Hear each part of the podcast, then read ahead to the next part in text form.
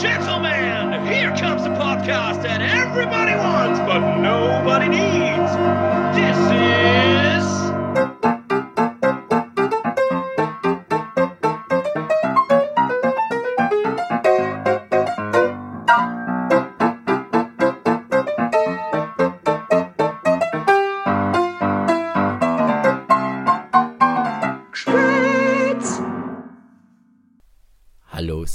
Servus, Grüß euch. Willkommen zur letzten, finalen Folge der zweiten Staffel. Zu dem Sensations-Übersee, mittlerweile Übersee-Podcast Geschwätz. Ähm, in meinen Ohren, nicht, leider nicht vor meinen Augen, ist der unglaublich hochcharmante Alex Messmer, seines Zeichens mein Teaser-Grafiker und generell äh, Gewaltsgrafiker.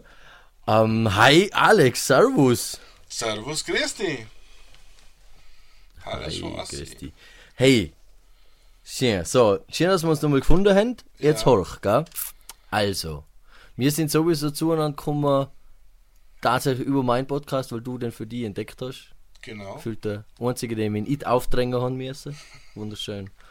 Ähm, und du die dann auch bereit erklärt hast, mich da ein bisschen zu unterstützen, weil sie natürlich in, in äußerster Freude und, und Euphorie dann noch zugestimmt haben.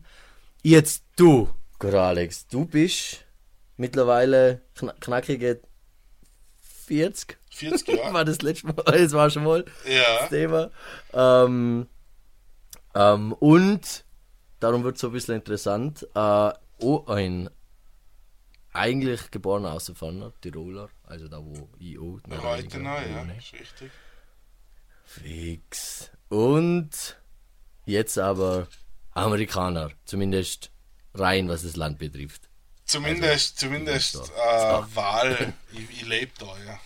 Also ich bin kein Staatsbürger. Ja, ein, ein Wahl, Ich lebe in den USA, ja. ja, ein Wahl, genau. ein Wahlarmee. So. Ja, genau. Jetzt zu dir, äh, es ist ja schon so, ähm, das haben die auch schon mal scherzhaft, glaube ich, irgendwo so in einem Gespräch gesagt. Du bist gefühlt ich mit 10 Jahren mehr auf dem Buckel, aber gefühlt der gleichen, dem Gesche gleichen Geschichtspotenzial. Sprich, äh, egal zu welchem Thema man eigentlich was erzählt am Tisch oder so, kannst du, könntest du eigentlich immer irgendwo was beitragen, was immer äußerst, äußerst interessant finde und es immer sehr an mir erinnert, weil es ist halt oft, manchmal hat man so viel zum Sagen oder kann so viel sagen und man tut sich oft schwer, wenn man es nicht sagen kann, soll, will, darf. Ähm, aber wo fängt es denn bei dir so generell an? Weil es ein bisschen im Schnelldurchlauf machen, weil eventuell werden wir uns eh mal vielleicht doch wirklich vis-à-vis sagen und dann dich und deine Person behellen, aber wir konzentrieren uns halt dann auf ein anderes Thema, zu dem wir noch kommen. Ähm, was hat der Alex so kurz, in re relativ kurzer Form, äh, so durch sein Jugendleben getragen? Ähm, Das ja, was hat mich so durch mein Jugendleben getragen? Ich bin in Reute geboren und aufgewachsen, also geboren halt in Empich logischerweise, weil das Krankenhaus halt im Nebenort ist. Ähm, äh, bin Volksschule gegangen, erste Klasse Hauptschule, bin dann von der Hauptschule ins Gymnasium geschickt worden, weil mein Lehrer gemeint hat, ich bin mega intelligent. Ich glaube zwar das immer nicht, aber vielleicht hat er hat halt gedacht, in der Hauptschule wäre ich unterfordert, deswegen bin ich ins Gymnasium gekommen und haben dann Handelsakademie in Reute gemacht. Und nach der Schulzeit habe ich nachher äh, in, also ich bin in, in der Hack noch umgestiegen auf die Handelsschule, ähm, habe nachher keine Matura gemacht damals, bin aber nachher an Abschluss, haben die, die Prüfung aber noch gemacht später und haben dann in Wien noch die Ausbildung zum Journalisten gemacht, weil sie das in dem Moment mehr interessiert hat. Journalismus, wir, Journalismus gelernt, gelernt. Gelernt, gelernt, ja. Also es war so, dass ich mich ähm, alles schon dafür interessiert habe, irgendwie Geschichten zu lesen, zu schreiben. Das hat mich immer schon ein bisschen gejuckt. Ähm, und haben dann in, mich in der Hack angefangen dafür zu interessieren, wie Schülerzeitungen entstehen. Da war ja so Schülerzeitungsseminare, wie die entstand und so weiter und so fort. Und das hat dann letztendlich dazu geführt, dass ich dann in Wien am Friedrich Funder Institut für Publizistik und Journalistenausbildung, so heißt es ganz genau, ähm, die Grund- und Aufbauseminare und Kurse alle belegt haben und mich dann im Prinzip offiziell Journalist heißen, schimpfen darf, so ungefähr. Okay. Und wie lange geht das, der ganze Spaß? Du kannst es im Prinzip schnell machen oder langsam machen. Das ist im Prinzip, äh, das sind Module, die du halt belegen kannst, wo du in verschiedene Bereiche Einblick kriegst. Du kannst dann Praktika machen bei ORF, Presse, äh, verschiedene Tageszeitungen, Radiosender, wie immer, was dich halt interessiert. Und auf das aufbauen kriegst du halt immer mehr Netzwerke. Und dann haben sie seinerzeit auch noch jährliche Treffen gehabt, wo man sich noch weiter austauscht. Das ist im Prinzip ein mehrjähriger Prozess gewesen. Aber war im Prinzip ganz interessant, mhm. weil ich sage, es ist diese Berufssparte stirbt ja leider in Österreich ein bisschen und generell weltweit. Ja, schon. also zumindest der gute Journalismus, ja. Naja, nicht nur das, aber es ist halt so, dass dadurch, dass sich jetzt die Möglichkeiten, etwas zu veröffentlichen, einfach massiv vereinfacht haben. Das heißt, ich kann halt selber ein ja. YouTube-Video machen, ich kann selber meinen Blog machen, ich kann selber einen Podcast machen, ich kann alles im Prinzip selber mit geringstem Aufwand veröffentlichen. Ähm, dass es eine Geschichte ist, wenn ich etwas hobbymäßig betreibe, oder halt ich kann jetzt auch irgendwelche Sachen erfinden und kann die im Prinzip auf YouTube oder Internetseiten oder Social Media äh, gekonnt verbreiten und es gibt dann Leute, die was das glauben und das ist halt im Moment was man so ein bisschen das Problem, was Was? Gibt, man kann einfach Sachen erfinden und dir im Internet verbreiten. Ja. Also das ist ja unerhört. Ah, Wahnsinn. Ich weiß, aber ich sag, das wäre jetzt ja, halt das und, dir, und dann nur als Tatsachen verkaufen. Ja. Das wäre jetzt halt vor 15, 20 Jahren nicht möglich gewesen. Weil du hast halt vor 15, 20 Jahren hast du ein eigenes Fernsehstudio für das braucht und du hast eine eigene Fernsehkamera braucht und du hast ein super Internet braucht und, alles, und heute geht das alles im Smartphone. Ähm, gesagt. Ja. Und das hat das Ganze halt ein bisschen verändert. Und zudem kommt erschwerend dazu, das ist einmal die eine Seite und die andere Seite ist die, dass in Österreich auch für Journalisten ein Kollektivvertrag besteht, der aber sehr, sehr gut ausstaffiert ist und aus dem Grund selten okay. bis gar nicht Leute als Journalisten in Österreich mehr angestellt werden. Das heißt, die meisten, was anfangen, so ich sage jetzt mal bei Wochenzeitungen äh, oder Tageszeitungen arbeiten auf Zeilengeld und Fotobasis oder so irgendwie, ähm, aber du wirst kaum mehr angestellt. Mhm. Es ist ganz, ganz wenig.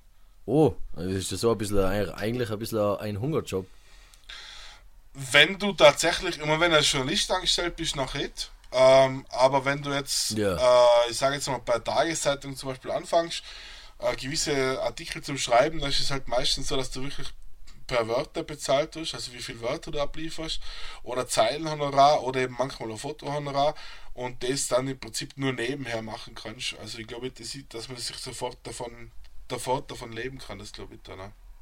Ja, gut, aber das ist ja wahrscheinlich überall. Du musst ja auch da mehr deine Hörner verdienen, schätze ich, wenn du in einer Zeitung anfängst, der, du kannst ja heute straight beim Falter oder bei irgendeiner größeren Zeitung, der Standard, anfangen.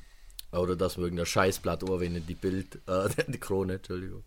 Ähm, weil das ja, glaube ich, du kannst nicht hingehen und sagen, hey, ich schreibe, ich bin ein guter Journalist und will Texte schreiben für Ink oder Berichte, besser gesagt. Du hast, wenn du jetzt bei der das Zeitung anfangen willst, äh, das wird meistens ausgeschrieben. Das heißt, da gibt es irgendwo mal ein Inserat oder so, oder halt äh, eine Stellenausschreibung, wir brauchen jemanden. Und da ist es dann meistens so, dass zumindest, ich sage mal, äh, gewisse Sachen vorweisen können solltest, was du selber vielleicht geschrieben hast. Es kommt aufs Level drauf an, wo du anfängst. Ähm, aber wenn jetzt halt bei einer Zeitung wie Standard Beispiel anfangen will schreiben, sollte, glaube ich, schon im Vorfeld irgendwie zumindest einmal irgendwas geschrieben haben, was die sich dann durchlesen können. Also das, oder sie gehen, ja, ja, sicher, sie gehen irgendein Thema und sagen, sag mal, was drauf hast oder so. Ähm, ja. Aber ja, wie gesagt, es ist halt leider so, und das weißt, du sicher selber oder jeder oder Zuhörer möchte es, dass es halt eigentlich komplett wurscht ist, ob ich jetzt halt eine Facebook-Seite habe, die was Tiroler Tageszeitung heißt, oder ich habe eine Facebook-Seite, die heißt, keine Ahnung, die Wahrheitssucher.com. Ähm, das kann für gleich viele Leute attraktiv anziehend sein. Wurscht, ob da tatsächlich im Hintergrund äh, Legitimierung da ist als Journalist oder nicht, das ist komplett egal eigentlich. Also. Und du, bei dir ist ja noch so weit sogar gegangen, dass du in, äh, im Außerfahren selber dann ja noch, so, glaube ich, sogar eine Zeitung geschmissen hast, ja? Also geschmissen im ähm, Sinne von. Ja, äh, geschmissen. ich habe im Prinzip in Reute, also damals hat es außer ferner Nachrichten geheißen, ähm, ich war von 2002 bis 2004 dann tatsächlich äh, der Redaktionsleiter oder halt Chefredakteur für die außerfahrenden Nachrichten. Ja, das, Ja, eben, also das heißt, das heißt, ich habe im Prinzip den, Zeitung, den Zeitungsinhalt festgelegt, habe Leitartikel geschrieben und habe ein paar super Leute rund um mich herum gehabt, die mich da unterstützt haben mit Artikeln und so weiter. Und ja, da haben wir eine Zeitung geschmissen, sozusagen. Ja. ja, weil ich glaube, eine Zeitung ist ja immer nur so gut wie der Chefredakteur, zwar sicher auch, aber eigentlich nur so gut wie die Leute, die für sie schreiben. Ich glaube, dass es mehr auf die Leute drauf ankommt, weil ich meine natürlich äh, als Chefredakteur, du kannst halt eine gewisse Linie vorgeben, du kannst, du stellst im Endeffekt zusammen, was halt nachher in der Zeitung sein wird, aber wenn ihr jetzt halt nur Nulpen an dir schreiben, nachher ist es halt irgendwann einmal nach Seite 3 vorbei, was bin interessant und so weiter. Also Ja. ich muss sagen, ich habe seinerzeit einfach super Leute gehabt, die was in dem Bereich, wo sie geschrieben haben, einfach perfekt drauf waren äh, und das hat die Zeitung so gut gemacht, wie sie war. Das ist fett. War leider, war glaube ich, ja, müsste eigentlich schon noch in, in, in meinem Bewusstsein sein, aber auch nicht so wirklich. Also die außerfahrenden Nachrichten, was ich, die haben nicht. Sie waren damals nicht, tatsächlich. aufgelegen sind. Na, sie waren damals tatsächlich, also wo ich noch Redakteur war, war es eine Abonnementzeitung. Das heißt, du hast dafür tatsächlich noch Geld zahlt. Was, was ja heute für Zeitung Nö. überhaupt, überhaupt nicht üblich ist, aber du hast tatsächlich zahlen müssen dafür. Ähm, das heißt, es ist nicht so, Okay. wenn nicht, nicht gratis an einen jeden Haushalt gekommen, sondern tatsächlich als Abonnent dafür zahlen müssen. Ja. Das hat funktioniert damals. Jetzt sind es ja viele, aber damals. Das hat damals Wobei funktioniert. damals müsste nur. Also damals war es eigentlich aus meiner Sicht eher so, dass, dass es mehr Abonnenten oder mehr Abonnentenzeitungen gegeben hat wie heute. Ja klar, na muss ja sein. Dieses Reichweite durch Altpapier, das ist erst nachher später gekommen. Ja. ähm, wonach, ja, es ist so. Naja, also wenn ich mal, weißt, Ja. irgendwann, ir- irgendwann einmal haben die Zeitungen aufgehört, sich äh, von Abonnenten zu äh, finanzieren und dann sind draufgekommen, wenn ich da jetzt eine halbe Seite Werbung rein tue, ist es viel, viel effektiver und viel, viel einfacher, weil da brauche ich keine Leute bezitzen mit Qualität, sondern hau einfach eine Werbung ein und das ist schon finanziert. Genau. Und Und das ist. damit ich halt nachher diesen Zeitungen auch dementsprechend verkaufen kann, wie super und wie toll ich bin, schicke ich halt die Zeitung gratis an jeden Haushalt. Egal, ob das dann irgendwer liest oder nicht, aber ich kann sagen, es geht an jeden Haushalt. Und dadurch haben ich nachher halt äh, Werbekunden, die halt sagen, boah, das ist super. Ja. Ähm, und wie gesagt, deswegen sage ich Reichweite durch Altpapier. Weil ob das die Zeitung nachher aus dem Briefkasten direkt im Altpapier landet oder ob sie tatsächlich irgendwann liest, weiß ich im Nachhinein fast keiner. Nein. Also Es mittlerweile. gibt schon Reichweiten, es gibt schon Reichweitenmessungen und so weiter, das schon. Aber es ist halt ein Haufen Altpapier dadurch entstanden. Ja, es ist unsagbar. Du kannst im Prinzip, wenn zwei die Post reinholst, kannst du immer noch mindestens zwei Drittel klein in die Tonne werfen, weil es halt nur so Prospekt-Scheiße ist. Wollte eh mal so einen Zettel anbringen, dass sich das sparen können, aber.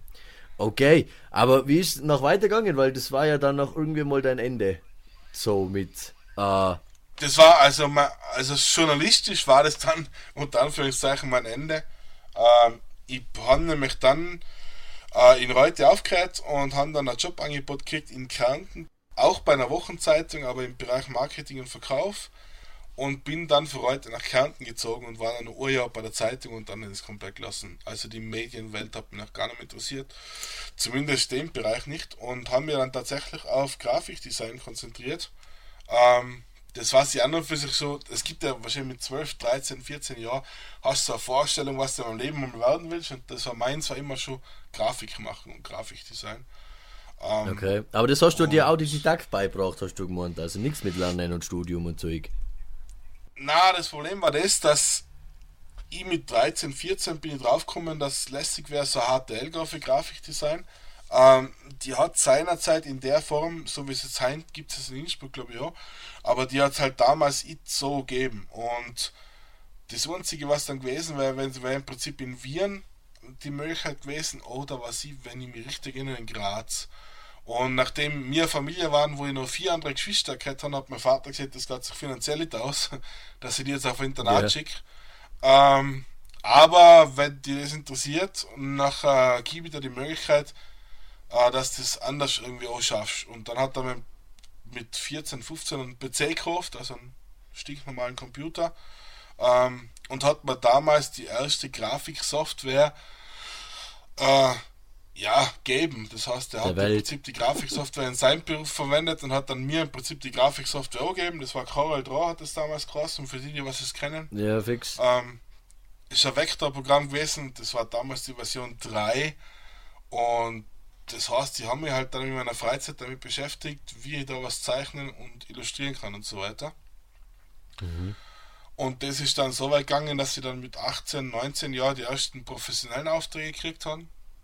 Äh, neben der Schule haben ich also schon Grafikdesign gemacht, nebenher. Und haben dann während der Zeit, wo ich dann bei der Zeitung gewesen bin, tatsächlich, weil das war dann mein erster Job auf Macintosh, also auf Apple-Computern, ähm, auch die, ganzen, die ganze Adobe-Software in Klassen kennengelernt und so weiter. Und da kannst du einen super Aufbaukurse machen, wie die, Soft wie die Software funktioniert und in dem kannst du perfekt weiterbilden und dann hat es eine ganz solide Basis gehabt, ja. Und ich habe dann Okay. tatsächlich in Kärnten dann angefangen als äh, Grafikdesigner zu arbeiten. Genau, und das mache ich jetzt Da- dann schon. Also, wie gesagt, also vom ersten professionellen Auftrag bis hin sind es schon ein bisschen über 20 Jahre. Ähm, von der Zeit, Okay. wo ich dann tatsächlich als Grafikdesigner angefangen habe zum Arbeiten, bis hin sind es ja, knapp 15 sowas ja. Genau. Tatsächlich. äh, ist dein Lieblings... Ja, der Lieblingswort ist tatsächlich übrigens. Ich aber mein so, es würden, das würden, werden viele tatsächlich rein. Das ist mir, jetzt gar, ist mir jetzt nicht aufgefallen, aber lustig, dass es erwähnst. äh, ja, ist cool. Äh, ich, mir fällt was mittlerweile einfach noch viel auf, weil ich halt mir selber viel zu oft reden her und dann fällt mir wiederum auf, ähm, wie viel oder wie oft ich dieselben Wörter verwende. Und das hat mich immer schon gestört, ist schon beim Lesen scheiße. Ähm, eben, äh, wo, ach, scheiße, gibt's keine gute Überbrückung? Egal. Äh, lesen, belesen, wer ist jetzt zu belesen? Amerikaner. So. Es war jetzt was hat sie denn Shortcut, ja. ja. Ja, ein schlechter, ein schlechter. Ähm, na, aber was hat die denn auf Amerika denn eigentlich dann gezogen? Dass du da wirklich auch sagst, als, als außer von der Landei, okay, du warst dann zwar in Kärnten, aber ich glaube, der Sprung ist ja dann von Kärnten eigentlich dann, von Kärnten aus noch äh, äh, in die USA gegangen, oder? Genau, ja. Wieder richtig. Ja, fix. Der Sprung ist dann tatsächlich deswegen gekommen, weil ich ähm, in, von Kärnten aus äh, für eine amerikanische Firma Aufträge gemacht habe. Da ist eine neue Sportmedienfirma gegründet worden in, in den USA und für die habe ich für Österreich aus ähm, verschiedene Aspekte grafisch äh, vom Logo bis zum äh, Corporate Design und so weiter gemacht. Und das hat denen so gut taugt, dass sie dann immer gesagt haben, hey Kollege, wenn du Lust hast, komm in die USA. Wir helfen da mit Einwanderung und so weiter, weil das ist Okay. ja noch ein ganz anderes Thema. Ja, ja. Okay, okay. Ähm, ja, aber dann sind wir jetzt endlich in dem Land, um das tats äh, da tatsächlich, um das heint äh, in der Folge gehen wird, also sprich eher mehr the, the Living Life in America, beziehungsweise the American Dream, ähm, und wie es so abläuft. Wie ich, wahrscheinlich, jetzt gerade in der letzten Zeit, ähm, ist es halt noch ziemlich heavy gewesen. Wieder mal all, all, vier, all vierjährlich äh, wegen der Präsidentschaftswahl. Ähm, da werden wir das versuchen, hein, so objektiv wie möglich und so böse als nötig zu analysieren. Absolut. Na, so weit der Gedanke, aber generell, wie, dein, wie, wie deine Auffassung des, des, des, des typischen Amerikaners ist. Eben, weil da fängt es ja schon mal an, äh, du wohnst in einer Bude. Dann, so stellen wir klassisch das vor. Du wohnst in irgendeiner so einer Bude, hast, die hat, ich mal ganz zwei Stück, äh, du hast einen Vorgarten und einen Fahnenmast drei und einen fetten Dodge Ram in deiner Auffahrt. Zum Beispiel. Okay, das ist jetzt die, das ist jetzt Ist die das Vollklischee-Version davon.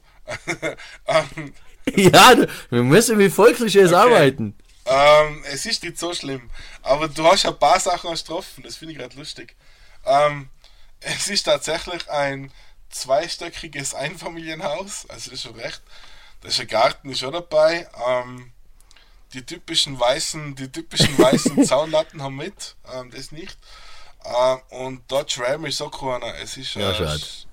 also es ist ein amerikanisches Fahrzeug, aber es ist ein normaler Jeep Cherokee. Also ein SUV, aber es ist kein, kein Truck. Nein, das ist.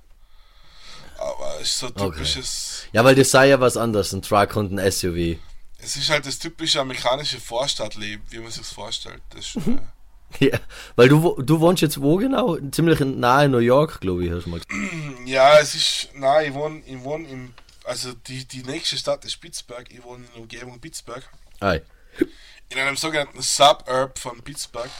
Ähm, das ist im Westen von Pennsylvania. Ähm, dass man es ungefähr einordnen kann, Pittsburgh selber, die Innenstadt, also Downtown, hat bei die 300, 350.000 Einwohner. Ähm, also ich sage auch so groß wie Graz ungefähr. Ähm, tatsächlich ist es aber so, dass da umliegend ein riesen, wie die Amerikaner dazu sagen, Metropolitan Area ist. Du hast ein riesen Pittsburgh Landgemeinde, das ist jetzt auf Österreichisch sagt. Und mit der Pittsburgh Landgemeinde kommst du dann doch fast auf 2 Millionen. Das heißt, du bist tatsächlich in der Größe von Wien und circa unterwegs. Ja, aber das, das ist ja aber dann noch was.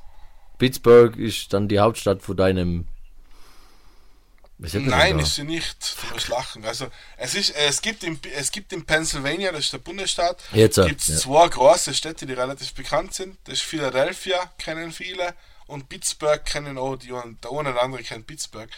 Die Hauptstadt tatsächlich ist aber Harrisburg und die haben glaube ich 50.000 Einwohner oder so. Also das ist ein kleines Nest ist die Hauptstadt von Pennsylvania. Also ist das, es ist wie bei uns mit Fils. Das kleinste Dorf ist aber eine Stadt. Weil es, weil es halt weil. Weil man sich das so denkt. es vor ist jetzt so 100 klein, es ist jetzt so ist. Aber Nein, ist ich war beim Verhältnis Ja. gesagt. Ähm, wahrscheinlich, Ich muss mich jetzt bei allen Filzer da pauschal entschuldigen, die das hören. So hat er das nicht gemeint. wohl, wohl, genau so. ja, scheiße. Ähm, nein, nein, ich, ich habe auch zu Dudes.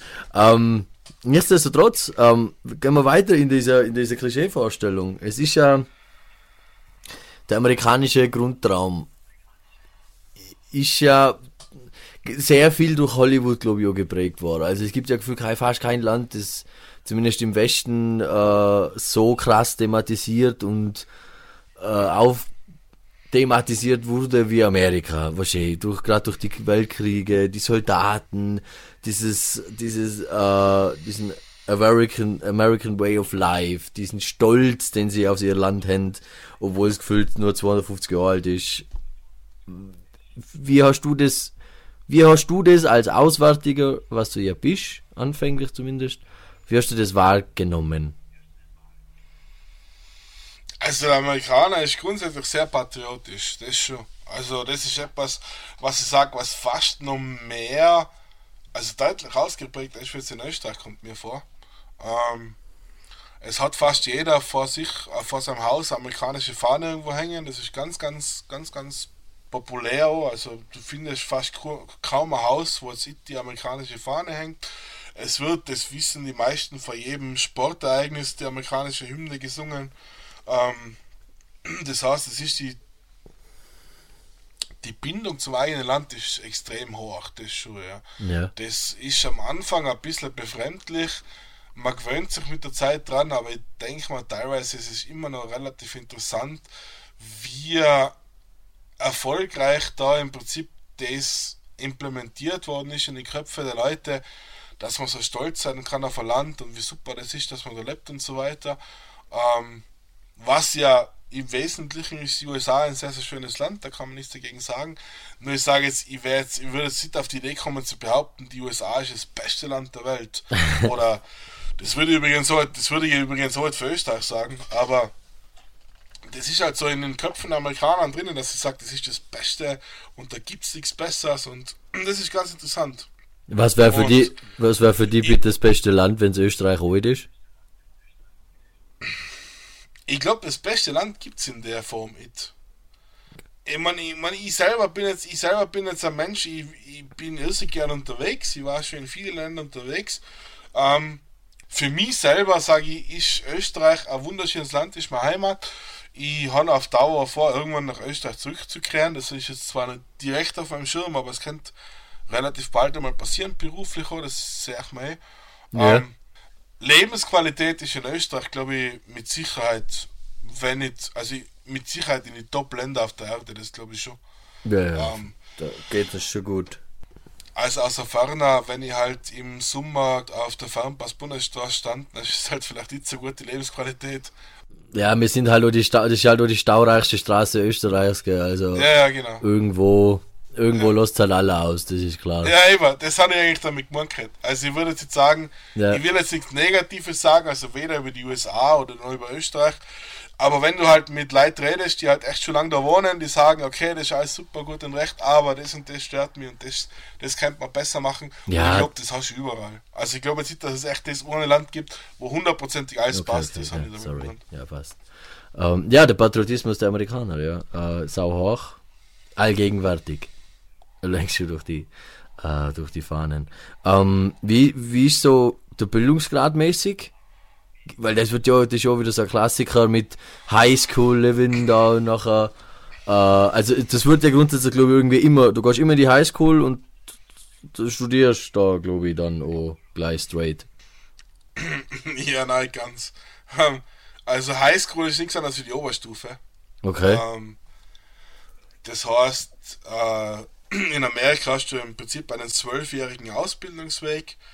Das geht vier, also wenn ich es jetzt übersetze auf österreichische Verhältnisse, vier Jahre Volksschule, vier Jahre Mittelschule und dann vier Jahre Highschool. Und nach deinem zwölften Schuljahr hast du im Prinzip dann so eine Art Matura und dann Ja, schließest du im Prinzip die Highschool ab. Ja, und dann gehst du in die University, oder? Also halt da Harvard, wenn man es jetzt ganz extrem elitär haltet. Ja, wenn man es sich leisten kann, dann schon, ja. Also das ist. Also ist, ist es schon eine Geldsache irgendwie, oder? Klassisches, Das ohne Stipendium geht nix. Also ohne Stipendium geht einmal gar nichts. Es sei denn, du hast halt natürlich ein Elternhaus, was das Ganze finanzieren kann. Ja. Aber es ist Bildung, Schule in Amerika generell teuer. Also das kann man, glaube ich, pauschal so sagen.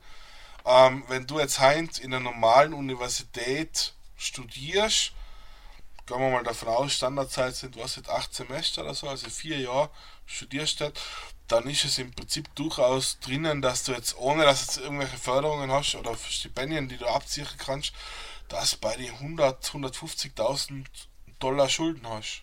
Wow. Und dann fangst du erst an arbeiten. Ah, eigentlich. Genau, dann fangst du das Arbeiten an und dann zahlst du im Prinzip die ersten gefühlt 20 Jahre deines Lebens zahlst du dann die Studentenkredite zurück. Aber ist das bei uns auch so teuer? Na. Ähm, nein, in Österreich gibt es ja keine Studiengebühren. Ah ja. Das Studieren selber, bis auf das, dass halt äh, Lebenserhaltungskosten hast und bis auf das, dass halt Unterlagen brauchst, wie Schulbücher und so weiter, dass es Ja, sonst nichts kostet. Was halt bei den Schulen noch dazu kommt, ist das, dass je nachdem, wo du wohnst oder die, die Qualität der Schulausbildung massiv ähm, unterschiedlich sein kann. Das ist halt auch so ein bisschen das, das, das Gemeine an Amerika, sage ich jetzt einmal, dass jemand, der jetzt in einem Armutsviertel aufwächst, nie die gleichen, ähm, nie die gleiche Ausbildung kriegen kann wie jemand, der jetzt aufwächst, wo beide Eltern, äh, was jetzt 100.000 Euro im Jahr verdienen und Ja. in einem no- noblen Viertel wohnen, weil tatsächlich die Schulen von lokalen Schulsteuern bezahlt werden. Also es ist so wie in Österreich, dass äh, Schulen bundesfinanziert sind oder landesfinanziert sind, sondern das ist tatsächlich der umliegende Bereich zahlt Steuern. Aus diesen Steuern werden die Schulen bezahlt. Das heißt, Ach du Scheiße, also ist, wenn du jetzt in New York bist oder lebst äh, oder in Brooklyn, hast du einfach noch einen extremen Bildungsgap eigentlich, ja? genau. Ja. Ach du Scheiße. Okay. Ja, aber das kannst ist ja dann echt so eine in- Spirale, die, die sich ja nie aufheben lässt, eigentlich so richtig, ja? Genau. Also es ist im Prinzip so, dass ein Kind, das in Amerika geboren wird, nicht mit den gleichen Voraussetzungen und Chancen aufwächst, wie jetzt das andere amerikanische Kind. Das ist, glaube ich, einer von den großen Unterschieden, den halt zu Österreich hast. Okay. Ähm, aber wenn du einfach das als Guide so gut hinbringst und äh, aber ganz arg fest patriotisch bist, dann äh, würde ich halt einfach Soldat, ja? weil äh, ich darf eh gefühlt Autofahren darf ich ja schon mit 16. Äh, das ist ja auch noch so die, die Thematik. Autofahren 16, äh, Puffen kaufen, also eine Waffe mir äh, äh, in einem Waffengeschäft gibt's nicht einmal, oder? Das gibt's ja, kannst ja gefühlt überall. Also die redet jetzt absichtlich sehr im Klischee. Also ich darf mit 16 ein Auto kaufen, mit 18 ein Puffen und mit äh, 21 aber erst mein erstes Bier trinken. Das ist jetzt zwar extrem klischeehaft ausgedrückt, aber im Wesentlichen stimmt's ja. Ähm, Das ist ja mega Arsch. Das also kann ich mir wirklich an- einen Wurstsemmel holen und gleichzeitig einen 9mm kaufen. nein. nein. Wenig, na wenigstens ganz, sehen ganz, sie. ganz, ganz deutlich sagen, nein, das ist, das ist ganz für die großen Klischees. Ähm, du kriegst in, du kannst es also Wurstsemmel kriegst du in Amerika ja auch so gesagt ins Korn. Ah, das warst du, das ist das Beispiel, das, an dem darfst du jetzt nicht aufhängen. Aber dem hänge ich mir jetzt halt auf. Aber es ist tatsächlich so, es gibt Geschäfte, es gibt Geschäfte, die, ich sage jetzt, sie die größte Hand von Österreich, vom Metro zum Beispiel, ähm, wo ich natürlich vom Autorafen bis zum Medikament, bis zum Wohnzimmermöbel alles kriege. Und in solche Geschäfte kriege ich dann in Amerika, wenn es den Waffen verkauft, Waffen. Aber es gibt natürlich äh, ganz normale Waffenhändler, wo ich im Prinzip in ein Waffengeschäft gehen kann. Das gibt es in Amerika schon. ah ja. Ähm, ist nicht so, dass es es im Prinzip hinterhergeschmissen wird. das, ist- also, das Einzige, was halt tatsächlich der Fall ist, ist, dass halt ab 18 Jahren kannst du äh, Waffen kaufen. Theoretisch ist es möglich. Ähm, es gibt gewisse Einzelhandelsketten, die ja aufgrund der Vorkommnisse der letzten Jahre gesehen haben, das interessiert uns nicht. Wir erhöhen das Alter Ja. für gewisse Waffen. Es gibt gewisse Geschäfte, die ja nachher ähm, teilweise die Waffen noch also nur mal ausgestellt haben der Zeit lang. Das war jetzt gerade erst der Fall aufgrund des aufgrund der Präsidentschaftswahl, dass eine sehr, sehr große Einzelhandelskette gesehen hat, na, wir stellen jetzt im Moment jetzt einmal keine Waffen aus, weil wir wollen jetzt nicht, dass das der Waffenkauf überhand nimmt. Es ist ein Thema, das in Amerika sehr, sehr heiß diskutiert wird. Ja, Bier mit 21, das ist richtig. Ähm, das ist im Prinzip jeder Alkohol unter 21 ist verboten. ach du Heilige. Das ist tatsächlich. Okay. Da wird sich natürlich auch dran gehalten. So wie man das als junger, als junger Mensch macht. Alle. Es wird sich, glaube ich, als, als Junger nicht, nicht so dran gehalten. Es kommt immer darauf an, in welchem Bundesstaat du lebst, wie leicht es ist, ähm, Alkohol zu bekommen. Okay. Das ist halt dann die andere Frage. Ähm, weil jetzt zum Beispiel bei uns im Bundesstaat hat es eine Studie gegeben vor ein paar Jahren, die herausgefunden hat, dass es leichter ist, äh, Gramm Kokain zu kaufen wie ein Sechserträger Bier. also von, von, vom Zugang her jetzt, dass ich tatsächlich äh, sowas kaufen kann, Ja. weil es bei uns im Bundesstaat jetzt auch in einem normalen Lebensmittelgeschäft keinen Alkohol gibt. Achso, gibt's da noch einen Drugstore oder wie die heißen? Mm, Ja, es gibt, es gibt eigene sogenannte Beer Distributors, also Biermärkte, wo du im Prinzip Bier kaufen kannst. Also Liquor Store, so, Entschuldigung. die Spirituosen, Spirituosen, Wein und so weiter ist bei uns äh, bundesstaatlich reguliert. Das heißt, Spirituosengeschäfte gibt es eine eigene Kette, die im Prinzip im Bundesstaat kehrt und wo du nur da kaufen kannst. Ah, okay. Beides, also Bier Distributors und diese Geschäfte, die heißen in Pennsylvania Fine Wine and Good Spirits, also feiner Wein Hey. und gute Brände. Ähm, da kannst du einige, ohne weiteres, nur ohne Ausweis kriegst du halt nicht einmal eine Bulle Bier. Also das heißt, Ja. Du musst immer einen Ausweis vorlegen, wenn du was kaufst. Aus dem Grund ist es natürlich die Möglichkeit für jemanden, der jetzt unter 21 Jahre alt ist, Alkohol zu konsumieren, beschränkt. Es sei denn, er hat einen volljährigen, 21-Jährigen, der ihm das besorgt. Was auch massivst unter Strafe steht, nur wo kein Richter da kein Henker. Das heißt, es gibt natürlich, Ja, ja, ich sage jetzt mal, Minderjährige, die auch trinken, aber in der Regel ist es halt echt schon so, dass die meisten, also ich, ich wirklich Alkoholerfahrung haben von 21. Ja, krass. Ja, wenigstens halten sie sich an das. Ja, weil wir jetzt gerade vorhin über Hollywood geredet haben, deswegen ist alles das, wo du irgendwelche Highschool-Abschlussbälle siehst, wo die sich massiv zuschütten, halt zwar lustig, aber nicht, entspricht nicht den Tatsachen. Also in einer Wunschvorstellung eigentlich. Ja, es gibt in der ganzen USA keinen einzigen Highschool-Abschlussball, wo nur ein Tropfen Alkohol getrunken wird. Oha. Stelle mir extrem fad vor. Damit man da, damit man da gleich mal, damit man da gleich mal ein paar von den Klischees zerstören. Äh, Na, ist ja auch cool, das, das muss ja auch sein. Ähm, dass wir noch auch gleich zum nächsten Klischee dann kommen, der Soldat. Der Soldat in Amerika hat ja wirklich, und das ist jetzt nicht mal so das Klischee, da will ich das so gar nicht so belächeln, ähm, einen sehr hohen Stellenrang, äh, und krass übertrieben gesagt, er hat den allerhöchsten Stellenrang, wenn er im Krieg auffällt. das ist, Ist zwar jetzt bei uns natürlich auch der Fall, aber in Amerika ist ja gefühlt, die sind ja seit keine Ahnung, ich glaube Amerika besteht jetzt seit wie viel? 270 Jahren oder so. Also die, die Vereinigten Staaten. Und in den 270 Jahren sind sie, glaube ich, seit 230 im Krieg. Also zumindest in irgendeinem Konflikt involviert. Und da ist jetzt nicht so, unge so untypisch, dass man im Krieg dann auch fallen kann, weil, das ist jetzt das Nächste, das habe ich nur selber gelesen, das weiß ich mal, ob das ein Fakt ist, aber dass so wahnsinnig viele Veteranen gleichzeitig dann auch Bettler werden. Wie zum Himmel wie kann denn das sein? Die werden ja relativ gut zahlt, eigentlich. Das ist einer der großen Mythen. Du wirst zwar schon bezahlt, das schon, ähm, du hast jetzt aber jetzt massiv einen höheren Lohn, wie wenn jetzt in Amerika arbeiten tätest. Das ist da. Ähm, und um deine Frage zu beantworten, wie es passieren kann, dass jemand, wenn er jetzt rumkommt, Bettler wird oder so, das hängt, glaube ich, einerseits damit zusammen, dass der halt, wenn der jetzt aus der Highschool ausgeht, sage ich jetzt mal Bersklet, ähm, dass der halt in Amerika keine Berufsausbildung hat. Das heißt, wenn ich jetzt heint und theoretisch eine Matura habe, dann habe ich zwar die Matura gemacht, aber ich habe jetzt keine spezifische Berufsausbildung, was ich jetzt machen kann oder so, was ich meine. Mhm. Und das ist halt in Amerika auch so. Wenn ich in Amerika Highschool gemacht habe, habe ich die Highschool gemacht, habe jetzt aber keine spezifische Berufsausbildung. Und jetzt stellst du dir vor, der geht jetzt halt dann zwei, drei Jahre ins Militär, ähm, vielleicht länger, und kommt danach heim und hat im Prinzip zwar gedient seinem Land, was ja löblich ist, ähm, aber er hat jetzt sonst keine Berufsausbildung. Das heißt, ähm, der hat jetzt im Prinzip nur dann aus sich kümmern, was mache ich denn jetzt eigentlich aus meinem Leben. Das ist schon mal Urgeschichte, was passieren kann. Ja. Ähm, schlimmer ist es dann natürlich, wenn jetzt derjenige im Krieg verwundet wird. Ähm, und du hast in Amerika als Soldat zwar während deines Dienstes automatische Krankenversicherung, aber dann auch zwangsläufig. Ja.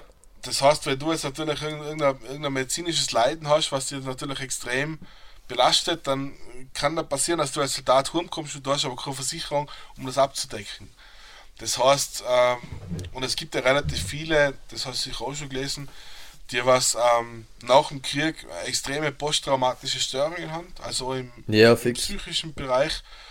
Der kann jetzt zum Beispiel aufgrund dessen, dass er jetzt im Irak und in Afghanistan gewesen ist, der kann jetzt zum Beispiel in keinem, in keinem Gebäude sein, der kann, der kann gewisse Situationen nicht umgehen wie jetzt ein normaler Mensch.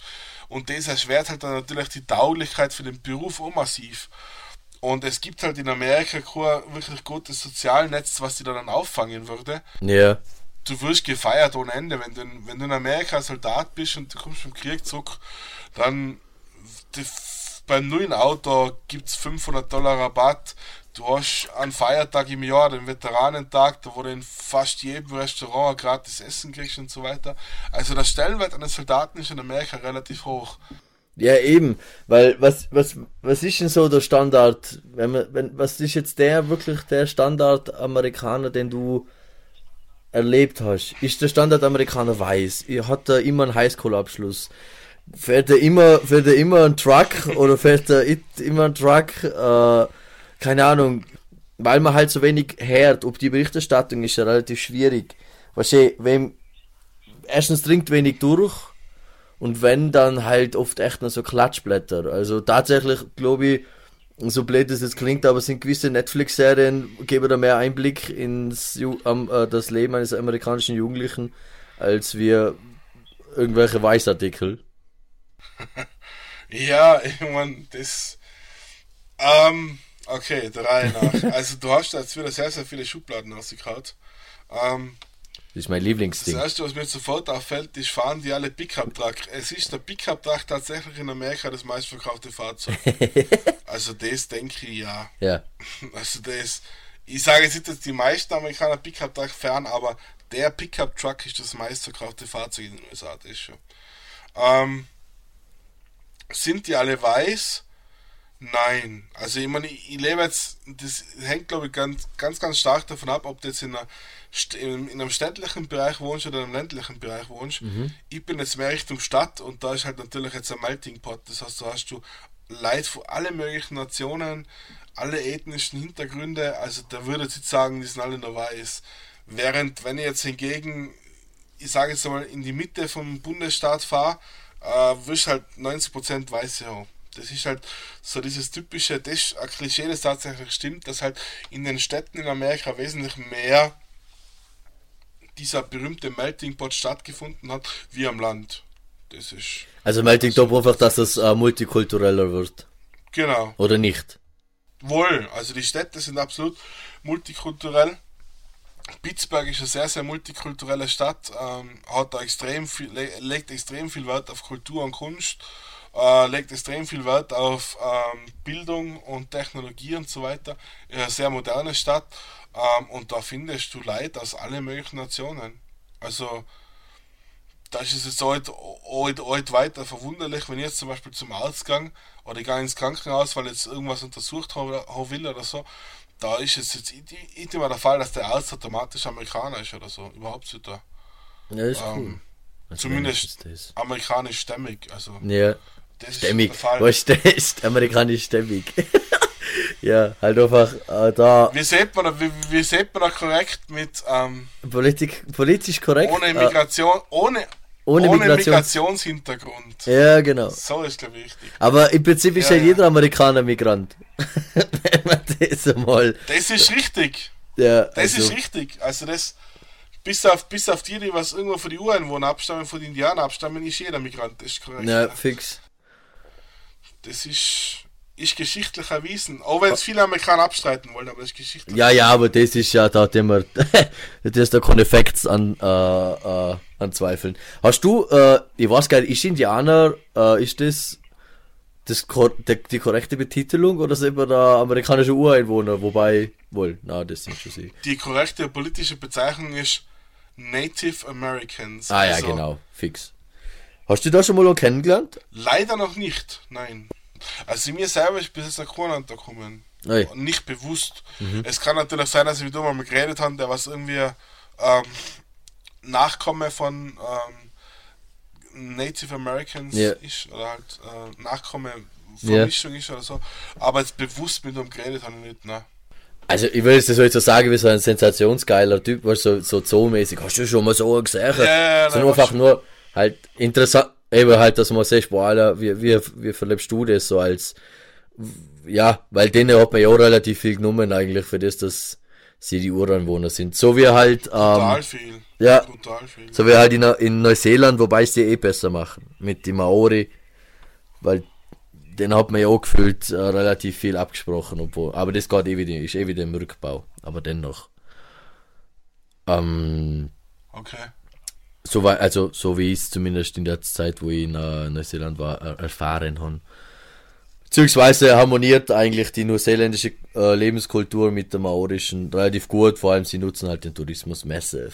Ja, das ist klar. Ähm, und dann kommen wir natürlich jetzt doch endlich zu dem äh, unausweichlichen großen, einen großen Thema, die Präsidentschaft. Und der wohl meist äh, getweet, getweeteste Präsident der Welt, äh, Donald D. Trump. Äh, na, warte mal, was ist der zweite Vorname von ihm? Donald J. John. John. Ich weiß es gar zweite. John? Ja, ja, Donald, ja. Donald J. Gay Trump. Trump. Ähm, du bist ja nur eingereiht, also wo du auf Amerika gekommen bist, da war ja, glaube ich, nur Obama am Start, oder? Genau, also ich habe im Prinzip beide Präsidenten mitgekriegt. Sowohl jetzt das Leben in den USA unter Donald Trump und das Leben in den USA unter Barack Obama. Was ich grundsätzlich sagen muss, was mir vorkommen ist, und das habe ich jetzt zwar jetzt gefühlt nur durch Kollegen und Freunde mitgekriegt, aber ich glaube, dass halt noch nie irgendeine Präsidentschaftswahl gegeben hat, die was medial in Österreich und in Europa so begleitet worden ist, wie jetzt der Wahlkampf 2016 und 2020 Das kann gut sein. Kann mich täuschen, aber mir kommt vor, dass ich nie so viel in den Medien über einen Bill Clinton, äh, George W. Bush oder wie immer gehört Ja, wobei Obama, Obama sein allererster Präsidentschaftswahlkampf, der war ja auch sehr, der war schon auch sehr äh, medial unterlegt, unterbreitet, auch in Europa. Das schon, aber ich sage jetzt, dass sie, Da wo ich was, dass sie die ganzen Vorwahlkandidaten so jetzt beleuchtet haben, wie es bei Donald Trump gewesen ist mit Bernie Sanders und Hillary Clinton und wie sie alle geheißen haben, das ist halt mir gefühlt jetzt nicht so Ja. brutal vorkommen, aber was ist da? Aber ja, ja, na, das stimmt schon, ja, wohl, wohl. Okay. Also hast ja du, also jetzt, dass wir das so mal faktisch darlegen, das ist jetzt nicht nur, weil du der einzige Mensch bist, den ich kenne, der in Amerika wohnt, sondern du bist ja auch relativ interessiert in der Thematik. Sprich, das, sind, das wird das ja keine, keine Schwurblerei, über was wir da jetzt nachher thematisch auch faktisch reden, sondern du hast ja da auch ein bisschen einen Plan, was Politik und, der ganz, und dergleichen betrifft. Das schon, ja. Also, Eben. ich meine, es gibt sicher Politikwissenschaftler, die mehr wissen als ich. Das Ja, ja, das ist nicht. jetzt schon klar. Ich, ich krieg halt. Was halt ist, ist halt, dass in vielen Punkten, speziell innenpolitisch, was ja in Amerika extrem heiß diskutiert wird, was eigentlich immer extrem, auch extrem die, die Spaltung des Landes herbeiführt, Amerika ist extrem politisch gespalten. Das kriege ich natürlich erster Hand mit. Also das ist keine Frage. Eben. Ähm, die Streitpunkte, um was es da geht, die kriege ich natürlich ähm, direkt vor der Haustür und direkt teilweise in der Familie und außerhalb der Familie mit. Das ist wichtig. Eben also vor Ort eigentlich auch viel. Ähm, weil es ist ja schon das Wahlsystem oder generell die Politik in Amerika schon um einen ganzen Tut anders wie bei uns. Da gibt es ja nicht 48 verschiedene Parteien, sondern es gibt gefühlt nur zwei große. Es gibt wahrscheinlich auch kleinere, aber der Grundsatz ist halt, also links und rechts, wenn man es so nennen will. Äh, das ist schon mal der Demokrat und einmal der Republikaner. Das ist ja Genau, soweit richtig, ja. Also, und in dem Spektrum spielt sich das Ganze ab. Gro Im Groß Groben und Ganzen. Du hast zwar in unseren Bundesstaaten noch schon äh, unabhängige Parteien, das ist ganz lustig. Die nennen sich unabhängige Parteien, also Independent Parties.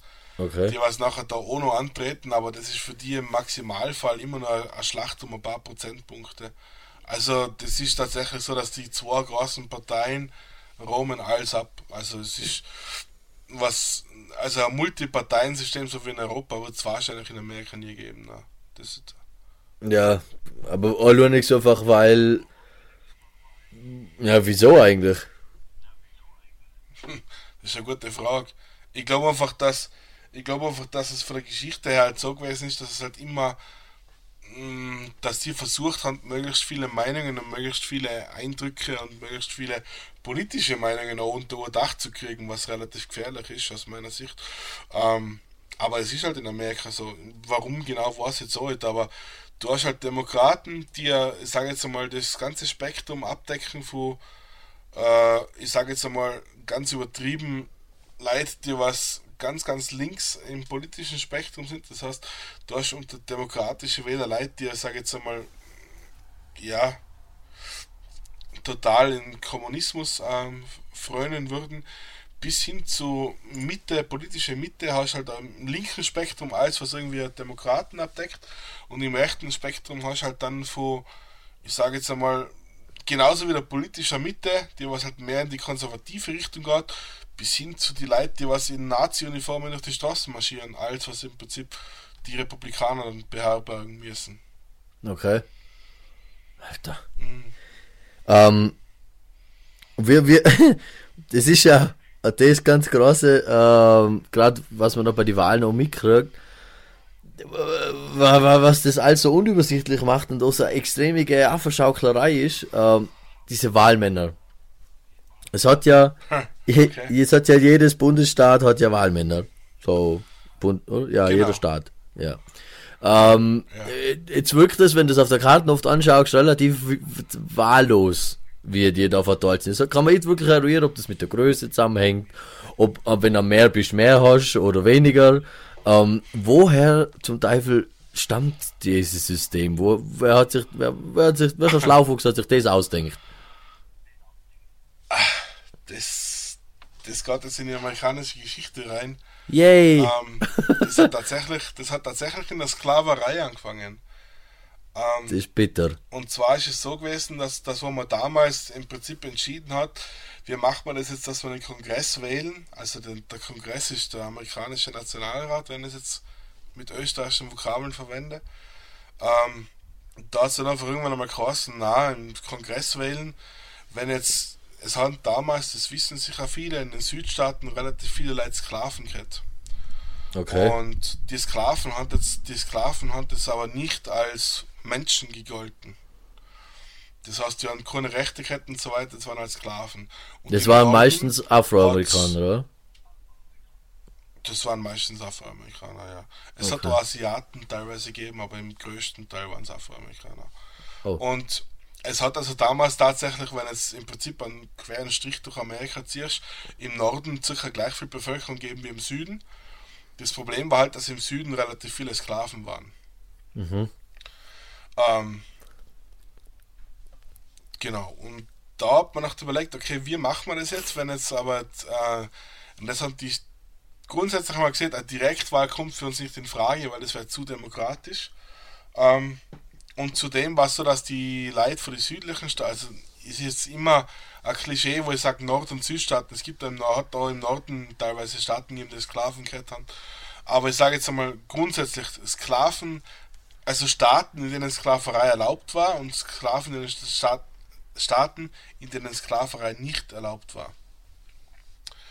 Die haben im Prinzip das gegenseitig ausgefochten, weil die einen Angst gehabt haben, dass sie zu wenig Einfluss haben.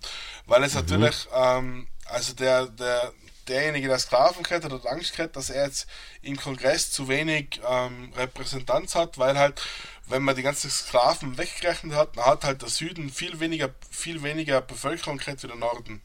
Okay. Ja. Genau. Und aus dem Grund hat sie die sogenannte Drei-Fünftel-Regelung eingeführt. Die heißt, dass von fünf Sklaven drei als Menschen tituliert werden. Zwei Alter. nicht, drei schon. Boah. Und verhältnismäßig dann auf die Bevölkerung, die drei Sklaven zur Bevölkerung dazugezählt werden und aus denen heraus sich dann auch in weiterer Folge für die Präsidentschaftswahl dieses sogenannte Wahlmänner College äh, entstanden ist. Das heißt, Ah. es ist tatsächlich so, dass im Prinzip das System, warum es dieses Electoral College gibt, äh, hat die Wurzeln in der Sklaverei. Weil einfach die Süd, die Sklaven, also die Staaten, wo Sklaven gehabt haben, Angst gehabt haben, dass die, dass die anderen Staaten, die keine Sk- Sklaven haben, deren Interessen übertrumpfen. Und Ja, klar. dieses hartnäckige Gerücht hält sich bis heute. Es, ist, es gibt jetzt zwar schon sehr, sehr lange keine Sklaven mehr in Amerika. Jetzt ist es halt so, dass sie sagen, ja, wenn wir nicht dieses äh, komische Wahlmänner College hätten, dann täten die Städte über das entscheiden, was das Land tun muss. Ja, Ähm, ja. Und so, also, genau. Ähm, wie das dann tatsächlich ausbaldowert wird, welcher Bundesstaat wie viele Wahlmänner kriegt, ist keine Ahnung. Ähm, aber es hat natürlich in irgendeiner Art und Weise schon etwas damit zu tun, wie viele Einwohner es gibt, wobei das Verhältnis ähm, Wahlmänner zur Bevölkerung total unterschiedlich ist. Ja, Das ja. ist ja das, was viele, wa- was viele Politikwissenschaftler am amerikanischen Wahlsystem kritisieren.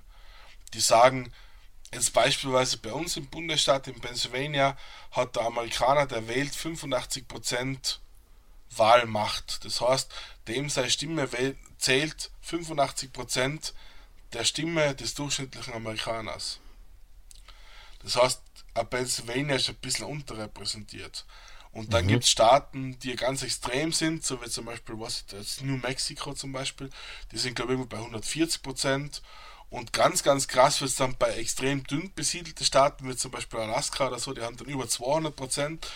Oder North Dakota zum Beispiel, da brauchst du dann fast drei aus Pennsylvania, dass sie die gleichen, die, die, die gleichen Stellenwert haben wie jetzt so aus äh, Pennsylvania zum Beispiel. Ähm, Ah. Das ist also ganz interessant. Er macht es eigentlich nur, nur Ähm. verwundert tatsächlich, aber ja. Genau. Im Endeffekt, dass man es kurz erklären kann, ist es so, dass das, was tatsächlich bei der Wahl rauskommt, wurscht ist. Also, Ja, weil die, Wa weil die Wahlmänner entscheiden. Für uns als Österreicher ist es so, ist es so, dass tatsächlich ähm, die Stimmenauszählung nur dazu dient, zu- herauszufinden, wer einen bestimmten politischen Bezirk in weiterer Folge dann einen Bundesstaat gewonnen hat. Da geht es nicht darum, wie viele Stimmen es tatsächlich sind, da geht es einfach darum, wer gewinnt und wählt. Ähm, und da gibt es ja dieses Prinzip dann in den meisten Bundesstaaten, das heißt, der Winner takes it all. Das heißt, wenn jetzt ein bestimmter Bundesstaat hat so und so viele Wahlmänner und derjenige, der den Bundesstaat gewinnt, kriegt alle Wahlmänner. Mhm. Ähm, genau. Und dadurch, dass eben dieses Verhältnis unterschiedlich ist, kann es dann eben passieren, was bisher eigentlich nur Republikaner geholfen hat, dass die eigentliche Wahl zugunsten des anderen Kandidaten ausgeht und aber dann trotzdem der eine Präsident wird. Ähm, das ist jetzt schon ein paar Mal in der Geschichte in Amerika passiert, zuletzt bei George W. Bush und eben bei Donald Trump jetzt 2016, dass sie die eigentliche Wahl zwar verloren haben, also die Abstimmung selber, das heißt, es, hat viel, es haben weniger Amerikaner für Donald Trump gestimmt, als für seine Mitbewerberin 2016, Okay. aber es ist trotzdem er der Präsident geworden. Genau. Weil er mehr Wahlmänner gekriegt hat. Weil er mehr Bundesstaaten gewonnen hat, in denen viele Wahlmänner waren. Wenn man es ganz korrekt sagen muss. Das ist ja ein roter Witz. Und wie viel Millionen war da das? Ohne. Zwei. Beim Donald Trump. Ähm, lass mich jetzt liegen. Ich glaube, es waren irgendwas bei 3 Millionen Stimmen. Was halt- Hillary Clinton mehr gekriegt hat wie Donald Trump. Das ist halt schon, das ist halt halb Österreich, gell? Hab halt, Ja, hat er gesagt, will, will die eigentlich hitkriegen trotzdem. Das ist schon, und jetzt ist aber ja, jetzt- also es ist für uns, für uns, die wir eigentlich demokratische Abstimmungen immer so sehr, dass wir sagen, demokratisch wer gewinnt, muss die Mehrheit haben, ist das natürlich ein bisschen befremdlich. Das schon, ja. ja, aber es ist ja schon generell befremdlich, dass du überhaupt wahlberechtigt bist in Amerika. Da muss ja keine Ahnung was, da muss ja die weißeste Weste überhaupt haben. Du darfst nie im Gefängnis gewesen sein, du solltest einen Job haben, du musst das, glaube ich, generell leisten können, wählen zu gehen. Ähm, ja, besser. Ähm, Oder ja, ich da so wieder viel, ist so wieder viel Klischee dabei. Ähm, es ist grundsätzlich so, dass es stimmt, dass wenn du in einem Gefängnis bist oder Vorstrafen hast, nicht automatisch wahlberechtigt bist. Das stimmt. Also ich weiß nicht, ob du bei Ähm, uns du wahlberechtigt bist, wenn in einem Gefängnis bist, aber wenn vorbestraft bist, darfst du, glaube ich, trotzdem immer noch wählen gehen. Oh, klingt zwar falsch, aber ja. Was halt, was halt schon so ist, ist, dass wenn du wählen gehen willst, musst du dich vorher registrieren. Also Ja. das ist nicht so wie jetzt in Österreich, dass du einfach automatisch das per Postturm geschickt kriegst, dass er Wahl ist und nachher ein Wählgang, das ist nicht so. Du musst dich registrieren, um wählen zu gehen. Ähm, und die Wahlen sind halt so wie jetzt die Präsidentschaftswahlen mittels in der Woche. Das heißt, es ist nicht so wie jetzt bei uns in Österreich auf einem Sonntag, wo halt die meisten frei haben oder Zeit haben, sondern ist tatsächlich am Dienstag die Präsidentschaftswahl jetzt jemand, der halt arbeiten gehen muss, der kann sich das jetzt nicht leisten, dass er auf den Tag frei hat oder irgendwann einmal vielleicht, was jetzt früher heimgeht oder was, der kann, es gibt viele Leute, die nicht wählen können, weil es ja der Dienstag ist zum Beispiel. Aha. Die würden dann wiederum eben üb- über Briefwahl wählen, was ja ein hakliches Thema ist im Moment. ja. Weil es eben, weil es eben so ist, dass halt der Dienstag jetzt nicht unbedingt der ideale Tag ist für Wahl. Aber, Ja, ja, aber das, das hat man alle schon so gemacht, das lasst man jetzt auch so, glaube ich. So zumindest wird das genau, ja. Ist, kommuniziert. ist in Ja. Amerika traditionell immer ein Dienstag und wird auch weiterhin ein Dienstag bleiben. Genau. ja, weil da hat man Dienst, bärig. Aber wie hast du, wie hast du jetzt, da du ja die volle, die volle Breitseite äh, des, des, der vierjährigen, der hoffentlich letzten vier Jahre von Herrn Trump äh, erlebt hast im Vergleich zum Obama, weil es war ja, eben, da ist ja die Berichterstattung echt mau. Also grundsätzlich ist natürlich äh, jegliche, jegliches äh, Medium, was jetzt gerade ich hart in der rechten Szene um rumdüst, ich ziemlich begeistert vom Herrn Trump. Ähm, aber wie hast du denn wirklich erlebt? Ist es Tatsache, dass er Obamacare zum Beispiel fix abschaffen wollte? Weil das ja, keine Ahnung, wieso äh, es nicht okay ist für ihn in, oder in seinen oder in den Augen seiner Wählerschaft, dass jeder ein Gesundheitssystem nutzen darf, also sprich, äh, sag's, Sozialhilfe? Na, jawohl. So wie bei uns halt Ja, die Krankenkasse tatsächlich nur um die Kranken. Genau. Und da geht es also nur um die Krankenversicherung. In dem spezifischen Thema jetzt. Ähm, und zwar ist es so, dass unter Barack Obama ähm, der Kongress ein Gesetz verabschiedet hat und das heißt die Lei- das Gesetz zur leistbaren Krankenversicherung. Ja? Das Okay. heißt auf Englisch äh, ähm, Affordable Healthcare Act und das hat den Spitznamen Obamacare. Ähm, Mhm. Weil es halt unter seiner Präsidentschaft passiert ist. Also Ist das war nicht wirklich so. Gesetz, das ist, na, das ist nur Spitznamen. Also, So wie, also, okay. also die, die, die offizielle Bezeichnung ist Affordable Healthcare Act, AHCA. Ähm, und da geht es im Prinzip darum, dass die Grundidee, die der Barack Obama mit seiner Partei, und das ist teilweise auch von den Republikanern so getragen worden, die Grundidee war diese, dass eine Krankenversicherung so funktionieren sollte wie eine Versicherung. Ja? Das heißt, dass jeder Amerikaner eine Krankenversicherung hat. Mhm. Ähm, das war das Ziel dieses Gesetzes, dass jeder Amerikaner, jede Amerikanerin eine Krankenversicherung hat. Ähm, Obamacare, oder ich, ich nenne es trotzdem Obamacare, hat da viele, viele Fehler gehabt oder viele, viele Punkte, wo halt noch teilweise die Republikaner den Demokraten Hand ähm, einscheißen können. Sei es zum Beispiel in der Finanzierung des Ganzen, das war ein ursache kritischer Punkt. Weil natürlich jedes Land der Welt, ähm, wenn es um Krankenversicherung geht, das ist kein Plusgeschäft, das ist in den meisten Fällen ein Minusgeschäft. Ja, klar. Ähm, genau. Und wenn ich halt halt nachher das Budget beschließen muss, wenn ich halt nachher das, also beschließen muss, wo ich halt Geld ausgib, und es ist halt immer eine Entscheidung zwischen die zwei Parteien, und eine Partei sagt halt, na, wir wollen das nicht fördern, dass da jetzt im Prinzip jeder Krankenversicherung hat, nachher fehlt halt ihnen Geld, und dann werden diese Versicherungsprämien dieser einzelnen Versicherungen, die, das, die, die sich bereit erklären, diese Pakete auf den Markt zu bringen, ähm, wird halt teurer. Und das ist eines von den Hauptprobleme, was Obamacare hat, dass eben diese leistbare Krankenversicherung unterm Strich jetzt mittlerweile nur so leistbar ist. Ähm, es ist aber tatsächlich so, dass der Donald Trump, und jetzt nicht nur er, sondern auch die Partei hinter ihm, Obamacare abschaffen will. Ähm, okay. Weil Ur, Ur, Urgrund, warum das so ist, ist das, dass unter diesem Affordable Healthcare Act war es so, dass es verpflichtend ist für Amerikaner eine Krankenversicherung zu haben. Mhm. Ja. Das heißt, du kannst eine haben, sondern das heißt, unter dem Affordable Healthcare Act musst du eine Krankenversicherung haben. Ähm, in, irgendeiner Art und, in irgendeiner Form, Art und Weise. Wenn du jetzt einen normalen Job hast, das heißt, du arbeitest in Amerika, äh, gehst einer normalen Beschäftigung nach, kriegst du von deinem Arbeitgeber eine Krankenversicherung. Mhm. Das heißt, die meisten Amerikaner sind sowieso versichert, sage ich jetzt. Ach so. Ähm, genau. Es ist aber so, dass es viele gibt, die was ähm, sich jetzt äh, von der Arbeit her vielleicht jetzt nur äh, geringfügig arbeiten oder diese berühmten Mac-Jobs haben. Das heißt, er arbeitet statt einem Job hat er vier Jobs und die jeweiligen Jobs ähm, sind so klein, dass da keine, keine Krankenversicherung dabei ist bei seinem Arbeitsverhältnis dann muss er sich die Krankenversicherung selber besorgen. Wenn er sie haben will, mhm. wenn er sie nicht haben will, hat er sie, hat er sie vor dem Obama haben müssen. Das heißt, er ist einfach durchs Leben gegangen ohne Krankenversicherung. Ja, wenn ist halt ja. Mal nach wirklich was passiert ist.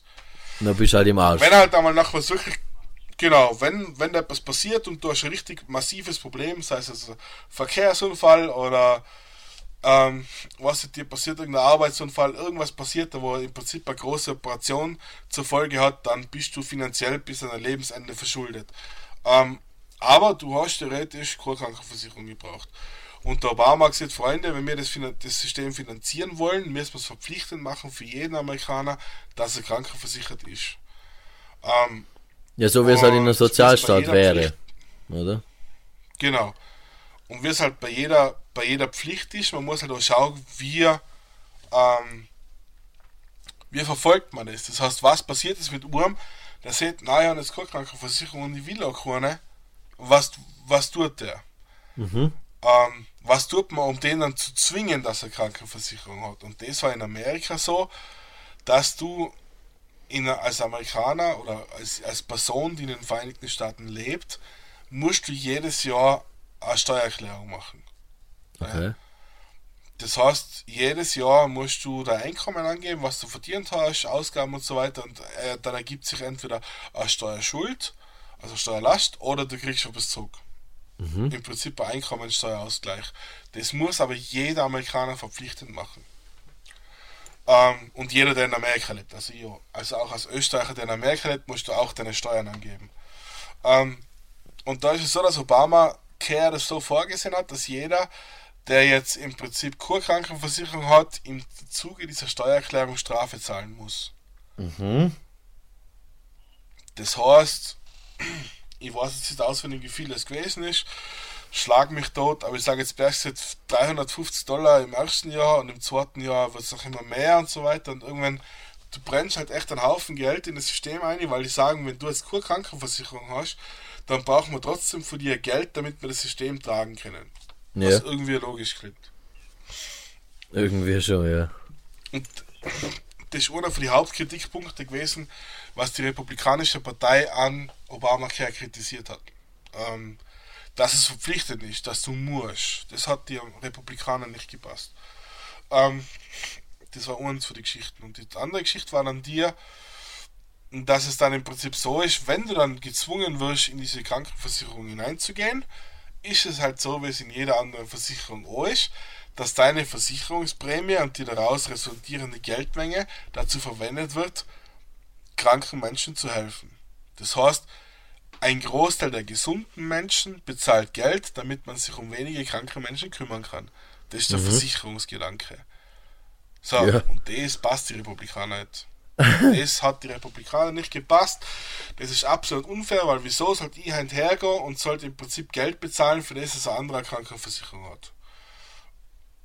Und das ist aber auch genau so gesagt worden. Also, wenn jetzt irgendeiner zuhört und das sagt, na, das stimmt nicht, das ist so, das kann man mit Videos nachweisen. Das hat der Paul Ryan, der war seinerzeit äh, der Sprecher des Repräsentantenhauses, wo das Repräsentantenhaus noch von Republikanern regiert worden ist, in einer Präsentation genau so gesehen. Obamacare ist fehlerhaft, weil gesunde Menschen dafür bezahlen müssen, dass kranke Menschen eine Versicherung haben. Ja, wo kämen wir denn da hin, Ähm. gell, wenn ich da, war, war ja eine Zahl. Genau. Alter. Das, das war im Prinzip, das war im Prinzip der Hauptgedanke. Und dann hat der Trump auch sukzessive, das hat er tatsächlich getan, das ist so, hat der Obamacare versucht abzuschaffen. Ist dann in vielerlei Hinsicht gescheitert, weil er so einen Gesetzesentwurf abschaffen, da brauchst du eben die andere Partei, die Demokraten auch dafür. Er hat halt das in seiner Macht äh, Mögliche getan, um diese Krankenversicherung auszuhebeln. Das heißt, er ist hergegangen und hat zum Beispiel gesagt, ähm, die Einschreibpflicht für diese Krankenversicherung wird es nicht mehr so kommuniziert. Das heißt, es wird nicht mehr so in den Werbungen und in der Zeitung und so weiter kommuniziert, wann die Einschreibefrist ist. Und wir machen die Einschreibefrist auch ein bisschen kürzer. Dass eben nicht so viele Leute sich da ein, also anmelden können für die Krankenversicherung zum Beispiel. War Ja. uns für die Geschichten, was unter seiner, ich sage jetzt nicht, dass er es selber gemacht hat, aber es ist halt unter seiner Administration passiert. Und das war uns für die Geschichten. Und in weiterer Folge hat er dann noch angefangen, dass er eben die, die, die Fördergelder für äh, Versicherungsunternehmen, die er im Prinzip, also diese Pakete zur Verfügung gestellt haben, die hat er auch ein bisschen benachteiligt im Budget, also seine Partei hat die im Budget benachteiligt. Und es waren einfach ein paar Geschichten, wo sie einfach sukzessive probiert haben, dieser leistbaren Krankenversicherung das Wasser abzugraben. Das ist tatsächlich so passiert. Ähm, es ist aber so, dass er dann in letzter Instanz immer am obersten Gerichtshof bisher gescheitert ist, dass im Prinzip die, diese Krankenversicherung gekippt wird. Und nachdem jetzt, wie gesagt, ab 20. und 21. Jänner der Joseph Biden der neue Präsident der Vereinigten Staaten ist, glaube ich heute, dass es tatsächlich dazu kommen wird, dass Obamacare abgeschafft wird. Ja, wahrscheinlich, ja. Ähm, bevor wir, Wahrscheinlich. zu, bevor wir zu den jeweiligen Präsidenten nochmal so kurz äh, anklopfen, das, die Wahl an sich äh, ich, war und wurde ja durchzogen von Vorwürfen und natürlich Bad Publicity von beiden Seiten, so wie man es halt kennt. Klassisch Joe Biden, alter Bedo-Onkel. Äh, creepy, creepy Joe, glaube ich, hat man ihn, glaube ich, sogar in, in gewissen Dingen genannt. Oder? Da gibt es ja genug so äh, Fallbeispiele, wie er halt Naja, es ist so, dass der, der gegenwärtige Präsident Donald Trump hat für jeden seiner politischen Gegner Schimpfwort gehabt. Ähm, das heißt, er hat, der hat diese Kultur eingeführt, dass im Prinzip jeder politische Gegner immer irgendeinen negativen ähm, Beinamen gekriegt hat. Und der Joe Biden war der Sleepy Joe, der schlafende, der schlafende Joseph. Okay. Und es hat noch teilweise Leute gegeben, die das abgeändert haben zu Creepy Joe. Aber er hat halt immer Sleepy Joe genannt. Das Ah ja, okay. Sei, äh, genau, also das war bei dem der Spitzname da, ja. Äh, und dann äh, war ja aber das halt natürlich mit einem großen Wahlbetrug, Skandal, Vorwurf, whatever. Das Interessante ist ja aber eigentlich, ähm, so glaube ich mir das jetzt gerade zusammen, berichtige mich bitte, was, wenn ich da wieder was durcheinander bringe. Aber es war ja grundsätzlich so, zum einen hat der Trump seiner Wählerschaft ja geraten, nicht per Briefwahl zu wählen. Dann hat er aber ihn auch geraten, glaube ich, doch zu wählen und das gefühlt doppelt. Und dann hat er wiederum in Staaten, also nicht überall, aber in Staaten, wo er gewusst hat, dass er gewinnen wird, beziehungsweise beiden vorne liegen wird, äh, gab es ja diese, diesen Zustand der äh, Postkastenabschaffungen. Also die Stellenannahmen, glaube ich, hat man irgendwie gekürzt dann. Äh, alles Zufall, äh, alles gelogen oder sind das gefühlt oder tatsächlich Tatsachen? Ähm, okay, jetzt wieder von vorne. Ähm, grundsätzlich ja. ist es so, dass der Donald Trump äh, von vornherein die Briefwahl kritisiert hat. Ähm, warum hat er das gemacht? Die Briefwahl ist in Österreich genauso, das weiß man, das ist aus irgendeinem Grund ist es so, dass wenn Briefwahlen ausgezählt werden, immer mehr Leute vom linken Spektrum zur Briefwahl neigen als die vom rechten Spektrum. Weil wir faul sind. Äh, eine wissenschaftliche, das ist eine wissenschaftliche Tatsache. Warum das so ist, keine Ahnung. Aber es ist so. Ähm, ja, weil halt meistens viele Studenten sind oder Leute, die halt im Ausland irgendwo hakeln und die schreiben, machen eine Briefwahl. Ist, ja, Behaupte ich. Ja. Ja, ähm, ja. Ist ja wurscht, aber es ist halt so, wie es ist. Das heißt, Briefwahlen ergeben immer einen Überschwang an Stimmen für die linke Seite des Spektrums wie für die rechte Seite des Spektrums. Mhm. Das hat er natürlich gewusst und seine Berater auch und deswegen hat er von vornherein gesehen, da Briefwahlen sind scheiße. Ähm, ja. Er hat dann ins, er hatte schon vor der Wahl gesagt, dass er im Prinzip äh, Wahlergebnisse dann anerkennen wird, wenn es im Prinzip in seine Richtung geht. Das hat er so scherzhalber gesagt, aber ich glaube mittlerweile, dass es gar nicht so scherz gewesen ist. Ähm, aber faktisch, dass halt die Briefwahlen dann natürlich seine Kampagne gefährdet haben. Das ist so. Und das hat er im Sommer schon gemerkt und im Sommer hat er dann auch aufgrund dessen, weil er negative Umfragewerte gehabt hat, äh, hat er dann seinen Wahlkampfmanager ausgeschmissen, einen neuen, einen neuen bestellt und so weiter und hat dann im Zuge dessen ähm, ist dieser Postskandal rausgekommen. Also das, was du angesprochen hast mit den Briefkästen, das ist jetzt von ihm selber ausgegangen, weil er die Macht hätte als Präsident, dass er Briefkästen okay. bauen lässt. Ähm, was er aber machen hat können, ist das, dass er im Prinzip ähm, der Post das Geld abgaben hat lassen. Das heißt, die, die staatliche Förderung der Post, des US Postal Service, hat er über seine Partei ähm, stoppen lassen. Das heißt, die haben im Prinzip kein neues Geld gekriegt.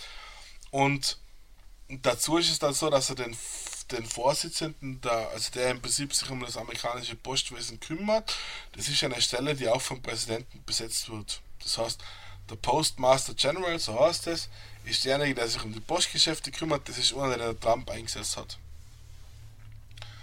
Was viele kritisiert haben, ist die Tatsache, dass es ein Multimillionär ist, der 100 Millionen Aktien in ähm, direkten konkurrierenden Unternehmen zur amerikanischen Post liegen hat. Das heißt, der ist im Prinzip, ja, das ist halt so. Ja, ich, macht ich. Ich lasse es einmal, ich lasse es jetzt, es jetzt einmal unkommentiert, aber es ist so.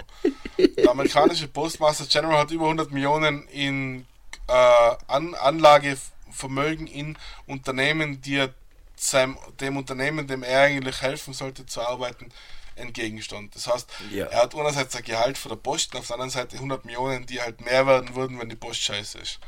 Ähm, ja, na, ist gute Idee, gute Idee, guter Mann. Und aufgrund, und aufgrund dessen hat man dann natürlich Einsparungen bei der Post machen müssen, weil einfach das Geld ausgegangen ist, weil das Geld nicht da war. Und im Zuge dessen sind dann tatsächlich bei vielen ähm, Routen, wo im Prinzip Briefkästen gestanden sind, hat man tatsächlich Briefkästen abmontiert, weil sie gesagt haben, wir müssen Routen zusammenlegen, wir müssen schauen, dass wir da Geld einsparen können, weil wir nicht wissen, wann und ob wir die nächste Förderung bekommen. Das heißt, es sind tatsächlich Briefkästen in ganz Amerika abmontiert worden, ähm, um im Prinzip, genau, Geld zu sparen. Ah, okay, also nicht, nicht direkt von Trump, also von den Republikanern bzw. Trump ausgegangen, sondern das war halt, ja. Äh, Nein, also er hat schon, es, es, ist schon, es ist schon für ihn so, also inszeniert worden, also es ist schon für ihn ausgegangen, aber es war halt so, dass er das Italien machen kann. Also er hat schon seine Partei ja, ja, sicher. und halt nachher in weiterer Folge, genau. Okay. Ja, und dann ist er halt dann noch so weit gelaufen, ne, dass er ja dann noch, was hast du gesagt, hat, ähm, er sagt, er geht nicht aus dem Weißen Haus aus, dann müssen sie ihn mehr oder weniger ausschneiden. Weil er, Das ich, ob er das zuletzt- wortwörtlich so gesagt hat. na, eh, aber halt weil sinnbildlich. dann irgendwann. Genau. Ja, weil, weil es ist ja jetzt Ähm. de facto, weil es ja immer nur Leute gibt, die äh, immer noch sagen, äh, das ist it fix, weil Joe Biden ist erst nächstes Jahr im Jänner, wa- was hast du gesagt, Datum, 21. 21. Januar. 21. Ähm, erst ab da ist Joe Biden der Präsident von den USA, wenn überhaupt.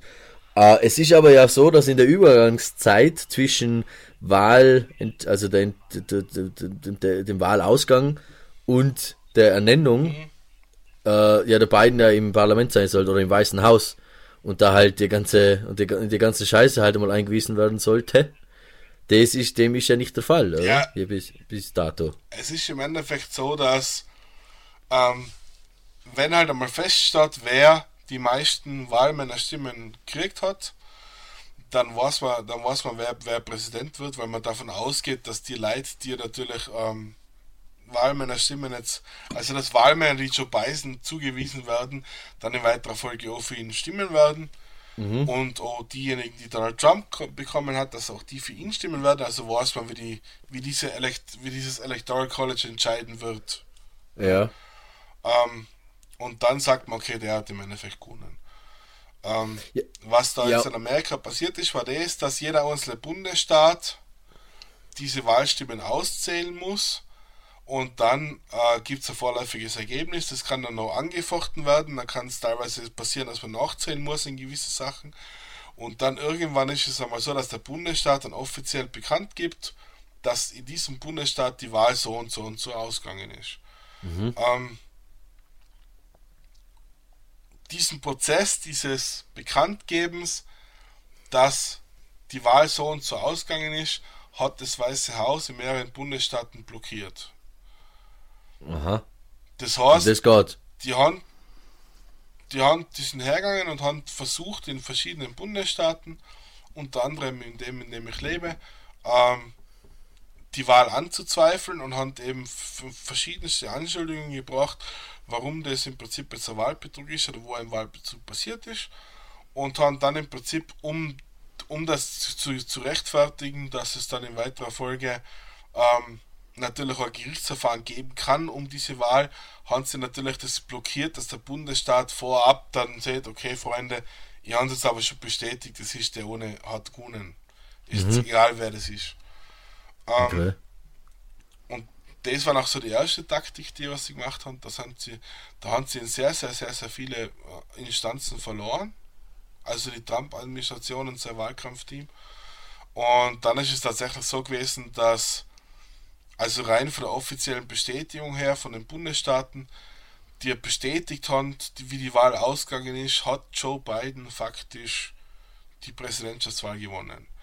Ähm, was jetzt noch passieren kann oder was teilweise passiert ist, das, dass am obersten Gerichtshof, dem sogenannten Supreme Court, ähm, diese Wahlergebnisse oder Wahlentscheidungen angefochten werden in verschiedenen Bundesstaaten von der Trump-Administration bzw. von seinem Wahlkampfteam oder seinem Rechtsanwalt Rudy Giuliani.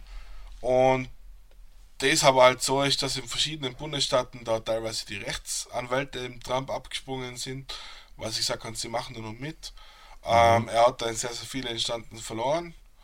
Ähm, und jetzt zum Beispiel, ich weiß nicht, ich habe jetzt gerade keinen Überblick, wie es in anderen Bundesstaaten ist, aber in unserem Bundesstaat ist es so, dass der Supreme Court, der oberste Gerichtshof, gesagt hat, mit der Wahl ist alles in Ordnung gewesen. Das heißt, die Wahl ist so, wie sie ist und der Bundesstaat gehört Joe Biden.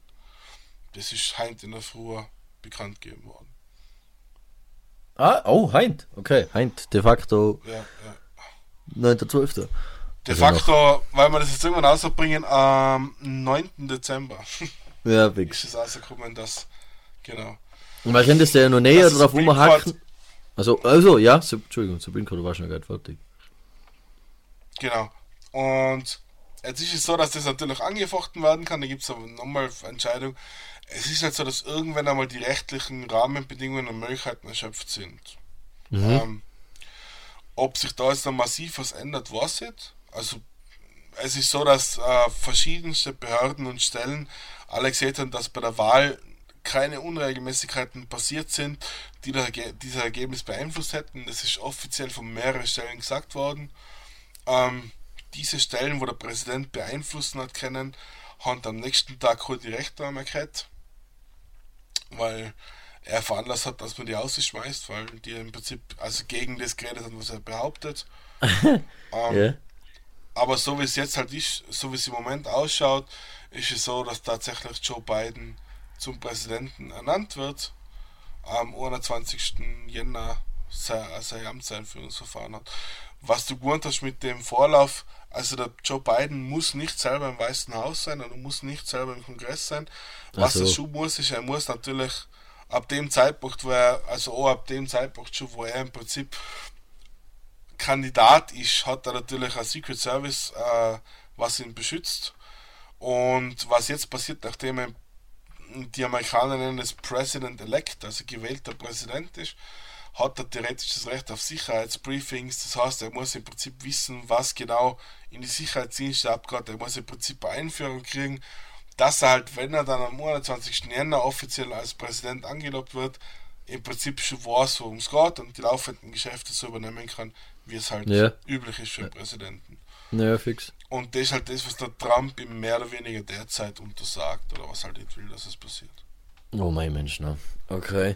Ja, aber man könnte jetzt natürlich noch mehrere Punkte aufzählen, was den Wahlkampf angeht bezüglich, ähm, weil der Joe Biden ja schwarze Frau als Vize mitgenommen hat, vom Trump weiß ich gar nicht, wer das war.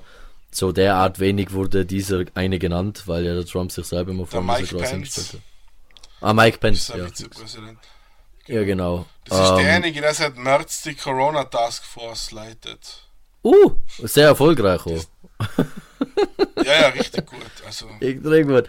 Ähm, Amerika, hat, Amerika hat Covid extrem unter Kontrolle. Dazu komme ich auch noch gleich. Ähm, weil ja das Jahr ja generell ein relativ beschissenes war, auch für den Wahlkampf. Ähm, ich weiß jetzt nicht genau, haben wir da schon mal drüber geredet, allgemein. Mit, hast du irgendwie diesen Umstand mit Black, Black Lives Matters auch mitgekriegt? Weil das war ja auch etwas, ein Riesenakt während dem Wahlkampf eigentlich noch sogar. Also, das Hat geht mal ein Jahr lang. Ja, also das ist, genau, das ist darum gegangen, dass der George Floyd da vom Polizisten erschossen worden ist. Ähm, nein, nein, nein, der ist erschossen. Vom Polizisten. Nein, der ist ja ihm ins Kneck geknielt und hat ihm da mehr weniger die Luft ausgedrückt, bis genau. er halt dann Charlie war ins, ins ja. Neck ist am knielt, ja genau. Ähm, es hat aber der Grund, warum ich sage erschossen, es hat jetzt schon einen Grund und zwar ist es so, dass. Ja, weil es ungefähr 5000 verschiedene andere Fälle gibt. Entschuldigung, ja. Weil es bei uns in der Stadt, weil es bei uns in der Stadt einen Jugendlichen gegeben hat, der man tatsächlich in den Rücken geschossen hat und das hat dann natürlich die Black Lives Matter Diskussion nochmal angekratzt.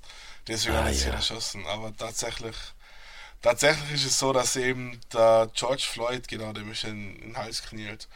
Ähm, ja, und dann ist die berühmte Black Lives Matter ähm, Demonstration, Bewegung rausgekommen. Ja, die gibt es ja schon länger, die ist da bloß noch, glaube ich, hochgekocht, nicht? Die ist hochgekocht, die ist da, ja, also die gibt es schon ja. länger. Ja. Die gibt es schon länger. Es ist so, dass, in, dass äh, Schwarze in Amerika äh, sich über Systeme, systematischen Rassismus beklagen.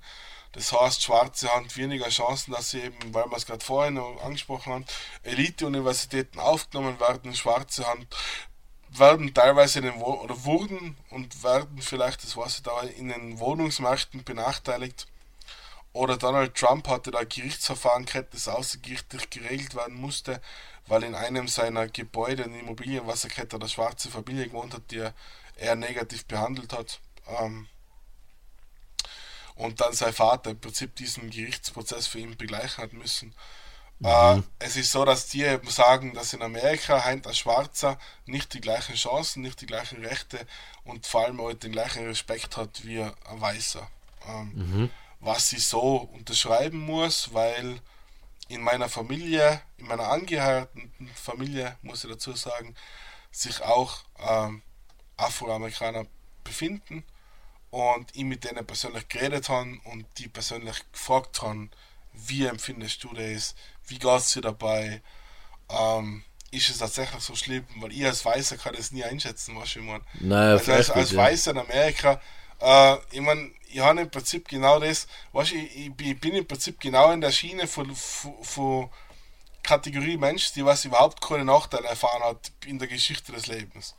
Ja, ich bin äh, weiß, ich bin männlich und ich bin Christ. Also da kann er im Prinzip, da kann ich jetzt über Unterdrückung nicht wirklich reden. Deswegen habe ich gedacht, na, ich rede jetzt da wirklich mit dir leid, dir was dir was es betrifft und dir haben eigentlich alle bestätigt, ja, es ist tatsächlich so. Ah. Ähm, mitgekriegt habe ich so eine weitere Folge natürlich, weil es auch bei uns in der Stadt Proteste gegeben hat.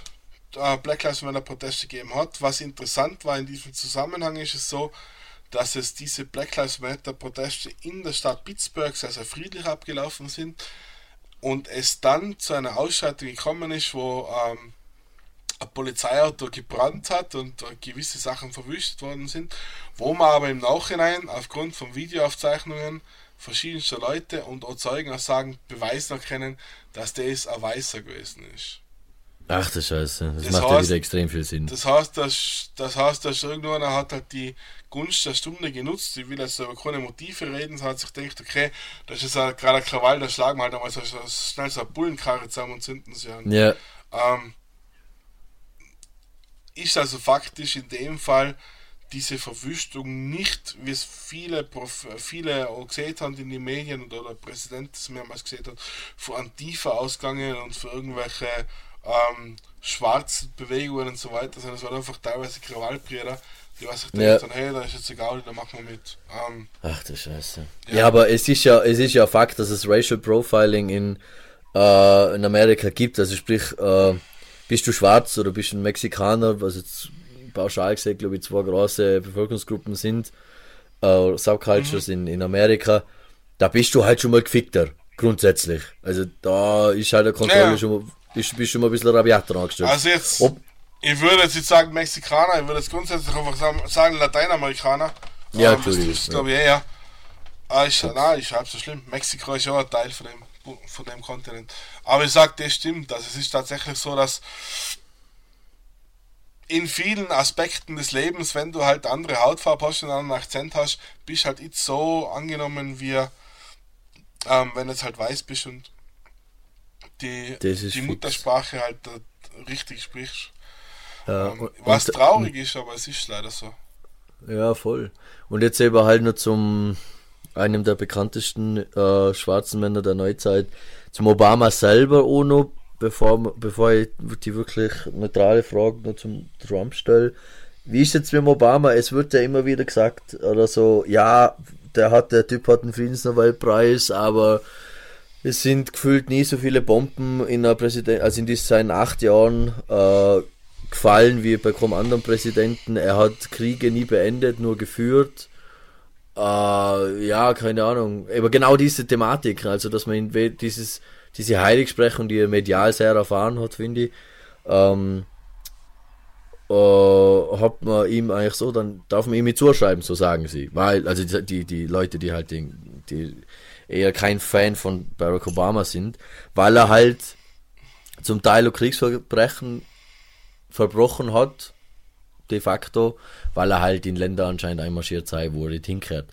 Ähm, hast du da soweit, sind es wirklich diese Altlasten gewesen oder gehen wir jetzt da zu krass in die, okay.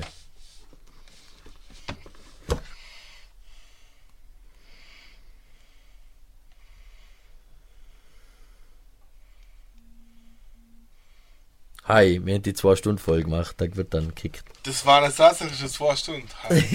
Ja, eben. Wir müssen uns eh ein bisschen Okay, dran halten. Schon, schon sind wir wieder bei, bei zweieinhalb, bis wir fertig sind.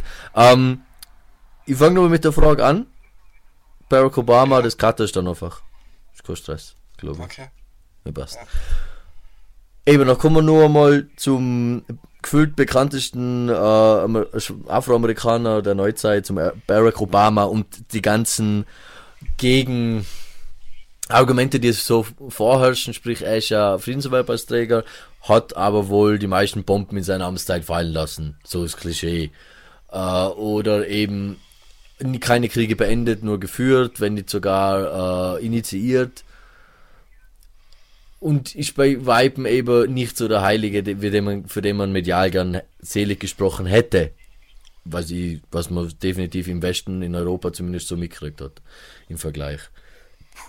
War der wirklich so ein Saubermann oder ja, wie hat sich's gelebt mit dem? Wobei das ja noch knapp ein Jahr oder so bei dir noch war, oder?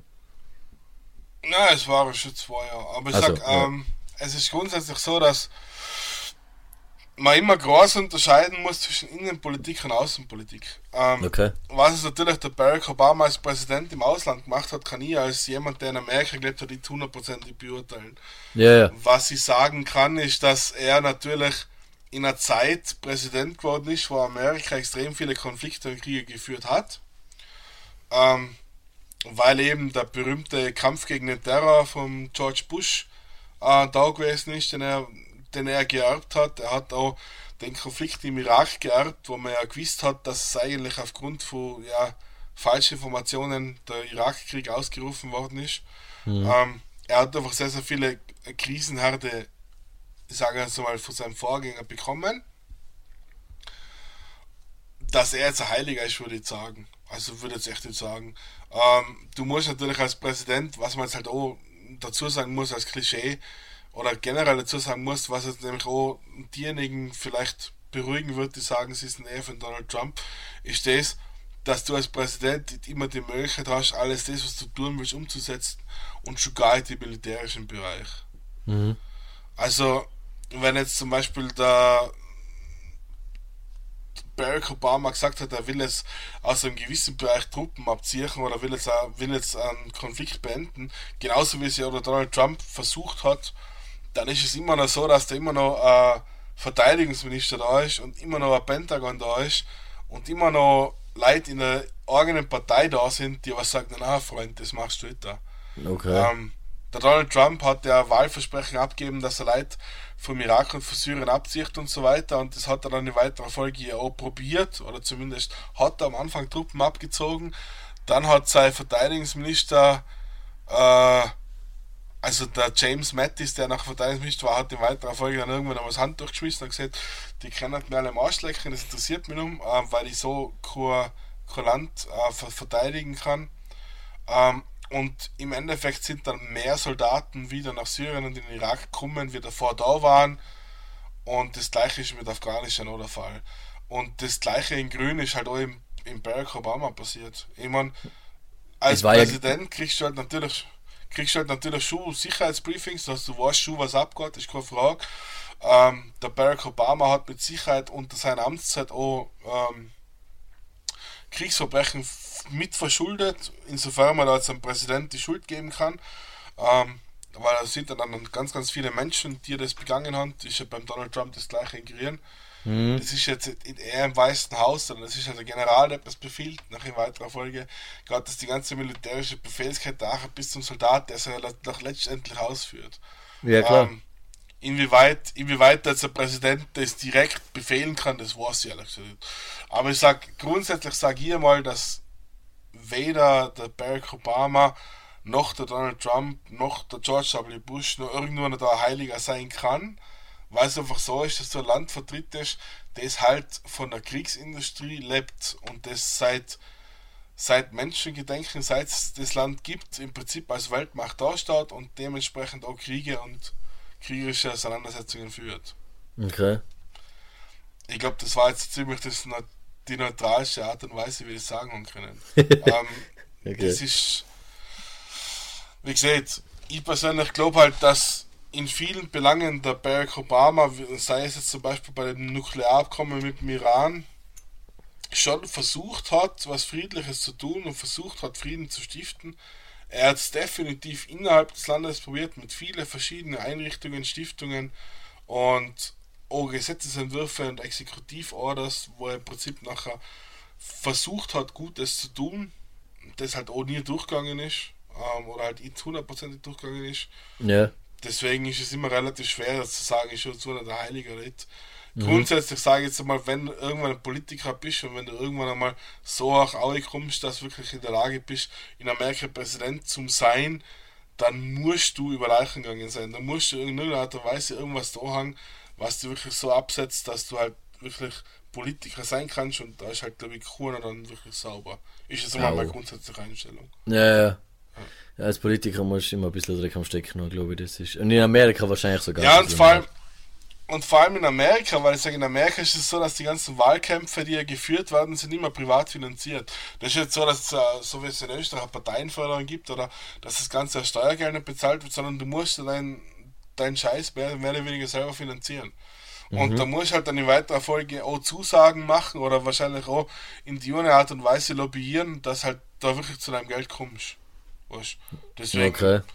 würde jetzt auf keinen Fall sagen, dass jetzt der Barack Obama heiliger gewesen ist, als überhaupt wird.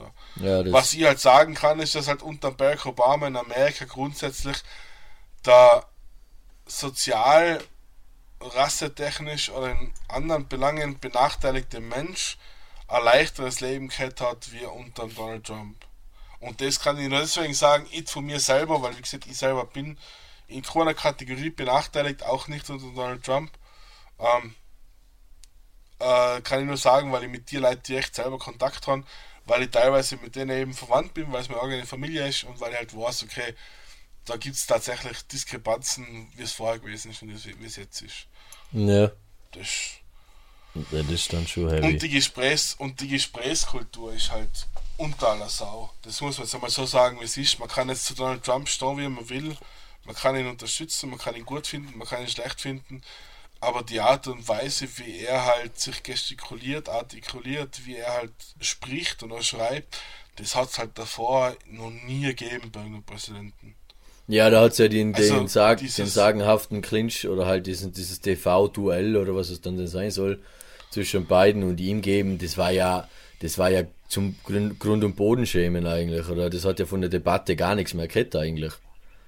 Gar nichts. Das ist aber halt- grundsätzlich, da, da gebe ich jetzt nicht einmal nur im Trump die Schuld, da hat schon der Biden auch seins dazu beitragen, aber ich sag, das ist halt, also Gesprächskultur war halt keine da. Ich meine, das Problem ist halt das, und das sage ich nochmal, wenn ich halt heint als Präsident der Vereinigten Staaten mehr oder weniger der mächtigste Mann der Welt bin, ist halt die Frage, verhalte ich mich präsidial, staatstragend und ähm, in irgendeiner Art und Weise zurückhaltend und vertrete meine Standpunkte oder bin ich halt der Klassenclown, der andere als Horst und im Prinzip, weißt ähm, ja, kein Schimpfwort meidet, das es auf dieser Erde gibt. Sag Ja, ich ja. mal. Fix. Und das ist halt, und das ist halt das, wo ich sage, egal wie man jetzt zu seiner Politik steht, egal wie man zu ihm als Person steht, das ist halt etwas, was definitiv negativ geworden ist. Was auch Zahlen belegen, dass in Amerika das Bullying in die ganzen Schulen größer geworden ist, weil sich viele Leute, die halt sagen, okay, auch wenn jetzt das vielleicht nicht der Donald Trump selber macht, aber wenn jetzt halt heim die ganzen, was jetzt, jetzt zu- zum Beispiel, ich gebe jetzt ein Beispiel außer, ein Neonazi bin und ich hasse Juden, dann ist es einfach so, dass ich das in Amerika ganz offen sagen darf, weil es unter den ersten Zusatzartikel zur Verfassung fällt, die freien Rede. Es ist aber so, dass es nach wie vor verböhnt gewesen ist, dass du sowas sagst, weil es einfach sowas sagt man nicht. Ja. Das heißt, du hast, keine- du hast keine rechtlichen Folgen daraus, aber du hast natürlich gesellschaftspolitische Folgen daraus, weil die Leute sagen, du bist jetzt ein Ungu- Ungustel. Ja, Ähm, Unguschel. Es ist aber, ja, Ja. Nein, es ist nein. aber tatsächlich so, dass unter Donald Trump, weil er halt diese Gesprächskultur top-down im Weißen Haus so führt, dass er seine Gegner als Horst und Leute nur beleidigt, Institutionen beleidigt, Personen beleidigt, Tier beleidigt, den beleidigt. Wie gesagt, es hat jeder demokratische Politiker, der in irgendeiner Art und Weise jemals gegen ihn aufgestanden ist, hat einen Spitznamen. Auch Republikaner, die gegen ihn im Vorwahlkampf geführt haben, haben auch ihre Spitznamen gekriegt. Also er ist wirklich jemand, der im Prinzip nur die Leute beleidigt. Ähm, in seiner Gesprächskultur. Und das ist halt das, was immer auffällt, was jetzt zum Beispiel Obama nie da hat. Ja. Hat da Hat, halt. Ja. hat ein bisschen mehr Klasse an den Tag gelegt. Es ist ja auch nur, dass wir das Thema schon auch noch kurz betiteln. Äh, Thema Nationalsozialismus, der ist ja in Amerika gar nicht so klein.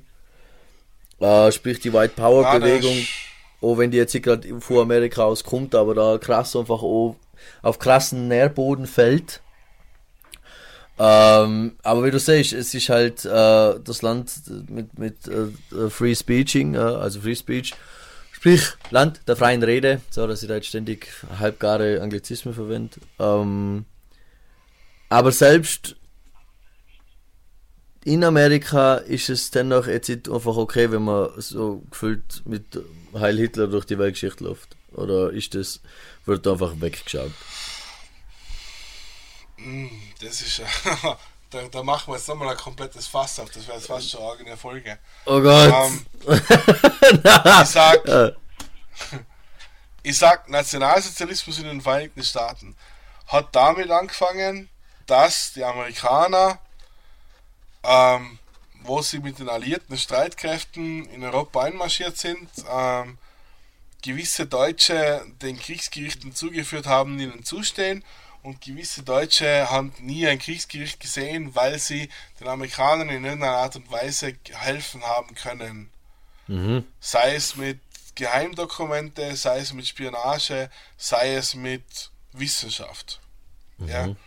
Ähm, nachdem es außer ferner äh, Geschichte, äh, also das Geschwätz, was du da machst, ist etwas mit außer ferner Bezug.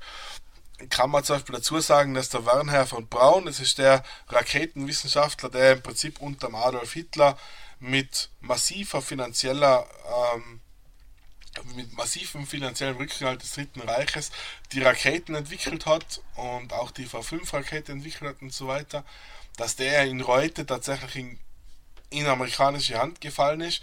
Und dann hat man mit Hand, mit, mit, dann hat, der ist in Reute gefangen genommen worden, ja, hat sich in Reute den Amerikanern ergeben und ist dann nach Amerika eingeflogen worden und ist dann natürlich zur NASA gekommen und die erste Mondlandung ist mit einer Rakete passiert, die ein Werner von Braun mitentwickelt hat, mit seinen ganzen deutschen Kollegen, die er natürlich zuvor das finanziert gehabt haben vom Adolf Hitler und Ach, mit. NS-Sklavenarbeit natürlich in Deutschland die Forschung betrieben haben. Ähm, das heißt, da hat es einen gewissen Anteil von Menschen gegeben, die nach dem Zweiten Weltkrieg in Amerika untergekommen sind, die jetzt aber nicht die Ideologie ändern haben müssen, sondern dann hat man gesagt, ähm, du hast jetzt zwar verloren, aber wenn du jetzt für uns arbeitest, ist alles okay. Ja. Und das ist halt mehr oder weniger das Erste, was man kritisieren muss, was passiert ist. Und was dann in weiterer Folge halt für mich auch wirklich anstößig ist, ist halt das, dass wie gesagt, heint einer mit Hakenkreuzfahne, SS-Uniform und was ich was durch Amerika Straßen laufen kann, da darf Heil Hitler schreien und es darf im Chor nicht passieren deswegen, weil es tatsächlich freie Rede ist. oh Mann. Okay. Ähm, was halt natürlich für viele ältere vor allem Menschen oh absolut nicht okay ist. Ich meine, jetzt musst du dir vorstellen, du bist jetzt ein, ein Veteran, weil wir es gerade vorhin geredet haben, aus dem Zweiten Weltkrieg, der was vielleicht da selber noch am D-Day in der Normandie einmarschiert ist und neben den die Kollegen da, die die, die, die, die Schädel zerfetzt haben, ähm, auf diesem Omaha Beach und so weiter, der Ja. wird natürlich sich sein toll denken, wenn jetzt ein junger Amerikaner mit der SS-Uniform durchs Straße läuft und schreit Heil Hitler. Das wäre gefühlt so, wie wenn jetzt halt in 10, 15 Jahren einer mit der Taliban oder mit der IS-Fahne durch Amerika spaziert und ähm, treue Allah schwört zum Beispiel. Ja gut, Weißt aber der wird, so, der wird eher also- nur über den Haufen geschossen, glaube ich. Also das äh, hat jetzt Ja, jetzt soweit, jetzt soweit, jetzt soweit sicher noch, aber ich sag, äh, wenn es theoretisch nach dem gleichen Grundsatz geht, wie es jetzt im Prinzip bei den Nazis gewesen ist, dürfte er im Prinzip das ganz normal machen, weil es im Prinzip äh, Freiheit der Rede ist. Sag Ah, ich jetzt einmal. War schon krass, ja stimmt, der Vergleich. Hink geil, Theoretisch, theoretisch, na, Oh Gott. der Hinkgeist sozusagen, wie gesagt, das, was man halt dazu sagen muss, ist, dass es keine einzige islamische Terrororganisation gegeben hat, die mehr amerikanische Leben auf dem Gewissen hat wie das Dritte Reich. Nur, wie gesagt, das ist halt eine andere Geschichte. Ähm, Ja, ja, Und aber aus, das ist das gilt aus dem. Grund her ist es tatsächlich so, dass es in Amerika nicht verboten ist, dieses Gedankengut zu haben. Es ist in Amerika nicht verboten, dieses Gedankengut zu verbreiten. Wenn du allerdings dann in weiterer Folge eine Straftat begehst, die halt natürlich aus diesem Gedankengut heraus entsteht, ist es natürlich strafbar. Ja, ja, klar. Aber was das Gefährliche ist, was halt das Gefährliche ist, ist das, dass es in den Köpfen darf vorhanden sein und es darf von ganz normal weitergeben werden. Generation zu Generation darf das ganz normal weitergeben. Und das ist halt der Das ist halt Fehler, das gell? Der stirbt halt da nicht aus. Ja. Dieser verfickte Irrglaube. Fuck shit, Mhm. Äh, ja, aber wie du sagst, das ist tatsächlich ein Thema, das, das kann man elends lang noch ausbreiten. Aber es ist schon mal beruhigend zu wissen, Nein, es ist nicht beruhigend zu wissen. Ja, überhaupt nicht. Beruhigend. ja. Nein, über null. Ja, scheiße, da ist gar nichts positiv, einfach gerade auf. Damn. Ja, fuck. Na, aber wir, wir haben noch zwei Themen, die ich gerne noch machen würde, weil wir springen eh schon gefühlt wieder den Rahmen. Ähm, zum einen eben noch die neutrale Ansicht. Warum?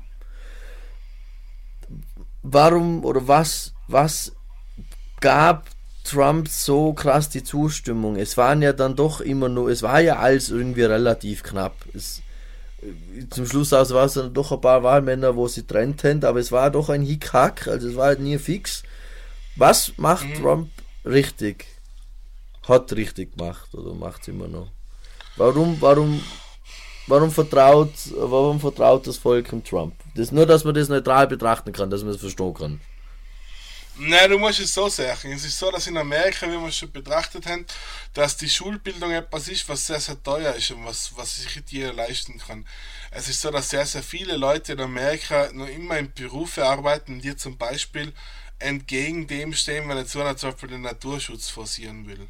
Ja, Das war jetzt so in 2020 wieder ein großes Thema, ähm, dass die ganzen Kohlenminenarbeiter und so weiter, Kohlenminenarbeiter, dass die Angst natürlich haben, wenn jetzt der Biden an die Macht kommt, dass natürlich das Fracking und so weiter, das der Raubbau an der Natur, sagt man jetzt einmal, dass das natürlich eingeschränkt wird, was unter Donald Trump erweitert worden ist. Das heißt, er hat gesagt, es ist ihm wurscht, wie das Land ausschaut.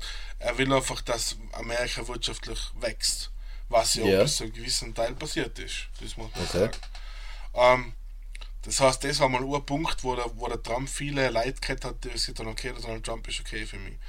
Was der nächste Punkt ist, der ist gewesen ist, ist der, dass es in Washington DC, im Weißen Haus und im Kongress äh, extrem viel Leid gibt, die tatsächlich, ähm, weißt, wie, wie es der Donald Trump gesagt hat, die, äh, dass das der Politiksumpf ist, das heißt, wo halt viel Geld im, wo halt viel Geld im Spiel ist, wo halt viel äh, Sachen passieren, die vielleicht nicht koscher sind und das hat er halt angeprangert, was ja auch im Prinzip stimmt, was, ja, was sich jetzt aber auch unter seiner Präsidentschaft nicht wirklich geändert hat, aber es ist etwas, was er angekreidet hat, was natürlich viele Leute als positiv empfinden, wenn es einmal anspricht. Ähm, und was halt auch dazu kommt, ist der ist, dass halt aufgrund dessen, dass eben die Republikaner seit Jahren, Jahrzehnten diesen, diesen Eindruck schinden oder diese Politik verfolgen, dass sie sagen, du bist immer deines eigenen Glückes Schmied und wenn einer nichts buckelt, dann soll er auch nichts davon haben. Und warum sollte jetzt jemand, der, wie gesagt, arm ist, der eine, äh, der zum Beispiel eine Vorerkrankung hat, warum sollte der eine staatlich finanziert, mitfinanzierte Krankenversicherung haben, wenn jetzt an ihm ein Lebtag lang für meine Krankenversicherung zahlen haben müssen? Mhm. Zum Beispiel. Ja, klar. Ähm, weil du hast tatsächlich die meisten Trump-Wähler statistisch gesehen sind weiße Männer in Alter zwischen 40 und 50 Jahren so ungefähr. Also das ist ungefähr, was es so ausgemittelt hat in verschiedenen Bereichen. Das sind einfach die Wählerschicht, das sind Leute, der hat, sein ganzes Leben lang hart buckelt, hat buckeln müssen, ähm, ist ein Arbeiter, ist jetzt keiner, der was jetzt im Prinzip äh, einen großen einen großen Anteil an Bildung erfahren hat. Das ist schon etwas, was sie demografisch außerfinden haben können, der sich halt ein bisschen vom, von der Globalisierung und von den, sagen wir mal, neuzeitlichen Technologien und von dem alles ein bisschen überholt fühlt und ein bisschen übrig gelassen fühlt. Und das ist halt derjenige, den halt der Trump mit seiner Politik angesprochen hat, weil er gesagt hat, auf die hat man die ganzen letzten Jahre vergessen und du bist jetzt jemand, um die täte ich mich jetzt kümmern. So hat er das Okay. natürlich formuliert. Ja. Und das war ansprechend für viele Leute. Was für viele Leute in weiterer Folge auch ansprechend war, ist, dass natürlich in Amerika teilweise sehr, sehr hohe Kriminalität herrscht. Und wenn er natürlich für diese Kriminalität einen Sündenbock haben, sprich irgendwelche Einwanderungsgruppen äh, mit diesen Kriminalität, mit der Kriminalität in Verbindung bringen kann, haben die halt einen Sündenbock gefunden. Und wenn er einen Sündenbock haben, ist es immer gut, wenn er jemanden dem die Schuld geben kann. Weißt du, ich meine? Ja, klar. Ähm, Einen Sündenbock braucht es immer in der so Politik. Halt, genau. Und das ist halt nachher auch etwas, wo halt viele Leute sagen, ja, okay, das ist wirklich so. Und die sich halt auch wieder angesprochen gefühlt haben. Und so hat er halt gewisse Sachen in seinem Wahlkampf gebracht, die halt wirklich Amerikaner angesprochen haben. Ähm, das war halt sein Punkt. Ja. Wo ich sagen muss, er hat jetzt, er, er hat da zum Beispiel viele Sachen gesagt, die was jetzt für viele auf der anderen Seite auch vielleicht negativ geklungen haben. Das war sicher auch der Fall. Ähm, aber für viele auch positiv waren. Es sind auch Streitpunkte dabei. Zum Beispiel, äh, dass sie die Abtreibungskliniken und die Abtreibungen für Frauen erschweren in Amerika, weil es ja theoretisch äh, christlich verboten ist abzutreiben. Ja. Die armen Kinder. Ähm, Eben, ist ein Thema, was, was, ein was ein großes Thema im amerikanischen Wahlkampf gewesen ist. Dass aber auf der anderen Seite die ganzen Flüchtlingskinder, die was von, von Mexiko ankommen, in Camps für ihre Eltern getrennt sind und bis heute noch nicht wissen, wo ihre Eltern sind, ist, sind auch Kinder, aber halt keine amerikanischen Kinder. Ja, und keine, Weißt? keine und da ist Christen. halt, hast halt, da ist halt wieder so ein bisschen eine Doppelmoral dabei. Ja, das ist ja Ähm, immer das. Ja. Der Trump ist ja oder- Nein, ich wollte sagen, der Trump, äh, der Trump ist eben eine wandelte Doppelmoral meines Erachtens, aber äh, ja, wie gesagt, schwierig da ein neutrales Statement von meiner Seite zu finden. Na, wie gesagt, also neutral betrachtet ist es halt so, dass er sich auf biblische Gedanken stützt oder im Prinzip teilweise halt in Amerika diese, diese zivile, dieses zivile Christentum ähm, vorherrscht, wo er sich halt nachher mit die ganzen Evangelikalen und so weiter halt zusammentut mit den Evangelicals und einfach so tut, wenn er jetzt da megamäßig den biblischen Gedanken verfolgen würde und da megamäßig jetzt Gottes ähm, also Gottes Anweisungen ausführen würde als, als Oberhaupt des Staates, was ja absoluter Blödsinn ist. das, ist, ein bisschen großer Blödsinn, ja. Nein, aber, für mich hat noch über, äh, über das ein Kollege auch so angebrochen, äh, aufs Nerdigste, wo ich halt gesagt habe, ich verstehe es halt nicht, wieso die einfach dem so nachlaufen, aber er hat halt gesagt, naja, aber Trump war halt ein Präsi, der hat halt die Wahlversprechen eingehalten und wenn sie nur so sautum waren, aber er hat sie eingehalten und das finden die Leute dann gut. Jein. Jein. Jein. Jein. Äh, er hat die Wahlversprechen eingehalten im Sinne, dass er es angefangen hat. In manchen Fällen. Kann man jetzt zum Beispiel her von der, von der Mauer zu Mexiko, das war glaube ich das, was die meisten Menschen kennen, oder die meisten Menschen mitgekriegt haben, der Mauerbau zu Mexiko. Ja. Ähm, das hat er zwar versprochen, hat es dann in weiterer Folge gegen die Demokraten mit Ach und Krach irgendwie mit irgendwelchen Dekretforderungen durchgesetzt, dass tatsächlich Mauer zumindest einmal repariert wird. Ähm, nur, dass es jetzt nach vierjähriger Amtszeit eine äh, stabile Mauer zu Mexiko gibt, die was das äh, Übertreten, das illegale Übertreten der Grenze nach Amerika verhindert, ist das absolut der Fall. Es sind, glaube ich, ja. da ist, 360 Kilometer Mauer, glaube ich, gibt's. Ah, die gibt's wirklich? Ja, yeah, die gibt's wirklich. Aber Ach du Scheiße, so, ich hab gemeint, das hat er gar nicht zusammengebracht. So, oh, hallo. Nein, nein, da, nein, nein, anscheinend hat er sogar so, österreichische Firma ziemlich mitgemischt, also im, im, im Angebotskrieg. Finde ich makaber, aber ja. Geld hat Geld nein, es ist so, Ja gut, es ist ja so, dass Österreich auch Rollen liefert, wenn man dabei sind. Weißt du? Drohnentechnologie kommt aus Österreich, ja, ja. Ja, die Glock, Ähm. die kommt auch aus, aus Österreich und ist, glaube ich, einer von die großen Buffen Ja. in Amerika, also von dem her. Aber ich ja. sag, es ist jetzt nicht so, dass er massiv Mauer baut hat, sondern man muss ja sagen, es hat davor schon Mauerteile gegeben, also auch unter Obama und unter Bush und so weiter, also die gibt schon länger, der hat jetzt nicht irgendeiner baut gerade frisch, so, aber die okay. sind halt ein bisschen vernauch, die sind halt ein bisschen vernachlässigt worden und das hat er jetzt natürlich versucht wieder aufzuforsten, nur der Täter, glaube ich, 100 Jahre Präsidentschaft nicht reichen, bis du tatsächlich eine komplette Mauer hast zwischen, zwischen Amerika und Mexiko, das geht sich Was nicht wäre aus. denn das kilometertechnisch? Hast- Kannst du das anschätzen? Ich bin halt mega schlecht in Geografie. Hm? Also, Kannst du das kilometertechnisch. Ja, ich bin ja voll schlecht in Geografie. Kannst du das in äh, Kilometer irgendwie abschätzen? Wie viel wär- wären das? Das müssen ja etliche tausend sein. Wie viel, wie, wie viel Grenz Mexiko zu USA hat. Ja, Kilometer, Grenze. Ah, okay. Ja, das kann ich da sogar ziemlich genau sagen. Das sind knapp 2000 Meilen, also 3600 Kilometer. 3600. Alter! Das, So ungefähr. ja. das ist ungefähr, keine Ahnung. Also es sind, ich hab's mir mal ausgerechnet, wie viel, wie, wie lang Österreich ist. Ich glaube, Österreich hat nicht mal 1000 Kilometer. Im längsten, Ah, in der längsten mehr. Variante. Ja, ich glaube 900 na, irgendwas Luftlinie. Eben, aber dann musst du dir das mal so vorstellen, du fährst einfach viermal durch Österreich und dann hast du die Mauer immer nicht. hättest du die Mauer immer nicht äh, hinter dir. Ja, extrem utopisch und das, an dem hat man sich ja immer aufgehängt. Aber das war ja das, was er logischerweise nie durchbringt. Vor allem, weil er ja den äh, mexikanischen äh, Staat dafür zahlen lassen wollte. Das ist ja der nächste Unsinn.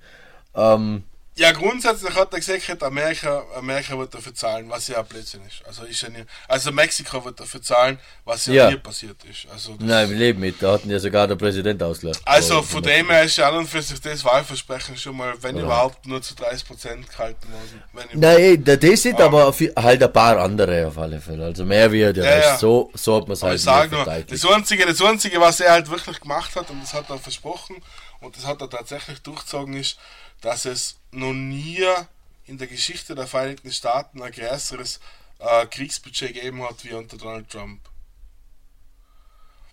Also Okay. weil, weil, weil, viele, weil, weil viele sagen, ja, wahrscheinlich, äh, Barack Obama, das war auch kein Heiliger, der hat auch viele Ja, ja. Kriege geführt.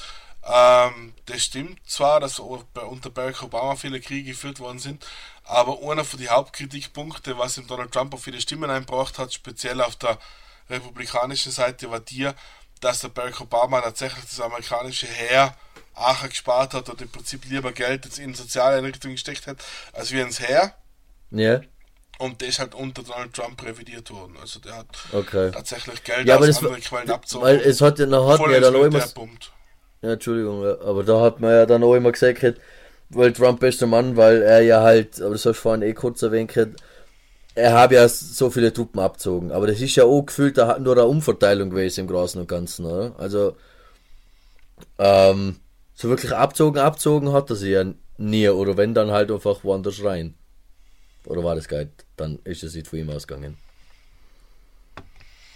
Kannst du das nochmal wiederholen? ich habe das Ähm, mitgekriegt.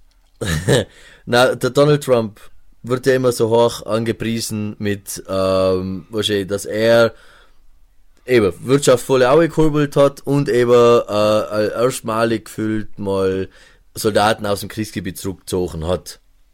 Allerdings ist ja das auch noch so eine Halbwahrheit, oder? weil die sind ja, sind zwar dann Hurm und dann sind sie halt die nächste Pflege geguckt. Ja, es ist so, dass er schon versucht hat, Truppen abzuziehen. Das war aber jetzt nicht, weil er ein guter Mensch ist, oder weil er halt im Prinzip jetzt äh, wollte, dass die Welt unter Frieden lebt, sondern sein Gedanke war der, dass er nicht einsieht, dass er im Prinzip äh, für die NATO, äh, die ja den Hauptsitz in Brüssel hat, die NATO sitzt hier nicht in den Vereinigten Staaten, sondern in Brüssel, dass er im Prinzip, ohne dass andere Länder dann mehr Geld dafür einzahlen, die amerikanischen Truppen für NATO-Missionen bereitstellt. Das war im Prinzip sein Hauptangriffspunkt. Er wollte Kohle dafür haben. Und deswegen hat er im Prinzip versucht, Soldaten abzuziehen, was nachher tatsächlich da, da, dazu ausgegangen ist, dass seine eigenen Generäle gesehen haben, du Kollege, das geht nicht da, weil wenn wir da jetzt aus dem Land ausgegangen, wird es viel schlimmer, wie es davor gewesen ist, weil er dieses Vakuum der Macht da ist, was im Prinzip nie aufbaut, weil es im Prinzip keine funktionierende Nachfolgeregierung gibt in vielen dieser Gebiete, wo die USA einmarschiert ist. Ähm, das heißt, du würdest ein viel größeres Chaos hinterlassen, wie du an und für sich jetzt versucht hast zu beseitigen. Und deswegen ist es halt nicht so ganz funktioniert, dass man diese Truppen abzieht. Wirtschaftlich, ähm, dass der Donald Trump wirtschaftlich die USA aufgebracht hat, ist eine zwiespältige Aussage, weil auf der einen Seite mit diesen Strafzöllen, die was er eingeführt hat, wo er sämtliche Handelspakte im Prinzip ausgesetzt hat mit anderen ähm, Länder und auch Kontinente, das hat zum Teil funktioniert, zum Teil hat es dann Gegenmaßnahmen gegeben, die was auch der amerikanischen Landwirtschaft zum Beispiel massiv geschadet haben. Ähm, was dann im Prinzip dazu geführt hat, dass da viele, viele Steuergelder im Prinzip in Förderungen für Landwirtschaft einfließen müssen, dass wir diese negativen Effekte, diese Strafzölle auf Amerika haben, versuchen aufzufedern. Und wirtschaftlich derzeit ist die USA ja eigentlich eher sehr, sehr schlecht unterwegs wie gut. Was Okay. am Coronavirus liegt, natürlich. Aber das ist, also, ich glaube, es, die Arbeitslosigkeit, wie es in Amerika gewesen ist, ist, glaube ich, so hoch wie noch nie. Äh, der Dollar, wer es verfolgt, ist jetzt im Moment relativ im Keller. Ähm, es ist also die Wirtschaft, die amerikanische Wirtschaft ist wirklich extrem am Schwächeln, was aber glaube ich weltweit so ist. Ich glaube dass es jetzt im Moment irgendeine, irgendeine Weltwirtschaft gibt, die es gut geht, aufgrund des Covid-19. Na, ganz sicher nicht, ja. Und da kommen wir eigentlich sogar schon ans nächste Thema, was ja Trump auch tatsächlich viel kostet hat an Wählerschaften, so sagt man, beziehungsweise wieso so dann nicht ziemlich kippt ist. Äh, über Corona in Amerika. Äh, und so viel darf ich äh, verraten, dass die Leute auch mal wirklich hören, de facto, weil es ja ganz oft das äh, Argument ist, ich kenne keinen, der sie gehabt hat. Äh, de facto gibt es da nicht. Was ich kenne, gibt es nicht. Das ist ja ganz, ist ja die älteste Bauernweise, die, die es, die es da vorherrscht, meines Erachtens. Ähm, du hast gehabt, du hast jetzt symptomfrei gehabt, du hast gefühlt mit einer, mit einer adligen Backpfeife noch mitgekriegt. Wenn du magst, ja. kannst du ja das mal ein bisschen nur sogar mit erörtern, äh, im Anschluss. Beziehungsweise mal ein bisschen beschreiben, was da mit dir im Körper einfach abgeht. Dass das tatsächlich doch jetzt so der große Spaß ist wie es manche äh, gerne hinstellen würden. Aber jetzt eben nur kurz, Amerika, die Covid-Politik, war ja nirgendwo richtig toll, aber in Amerika war sie schon grenzdebil, Blade. Anfangs. Oder immer noch, ich weiß es nicht. Was war da so dein Eindruck? ja, es ist aber grundsätzlich so, dass von Seiten der Bundesregierung, sprich von Seiten von der Regierung von Trump, ist da relativ wenig passiert. Ähm, das heißt, er hat am Anfang hat es relativ weggeschritten, dass es überhaupt eine Gefahr gibt, hat immer versucht zu beschwichtigen, hat gesagt, das ist ein Blödsinn, das ist so wie eine Grippe, das merkt man gar nicht, dass man Covid-19 hat. Da gab man ganz normal arbeiten, hat eine Zeit lang die Theorie vertreten, es geht ganz enorm wieder weg, da braucht man gar nichts tun. Wir haben das super im Griff und so weiter.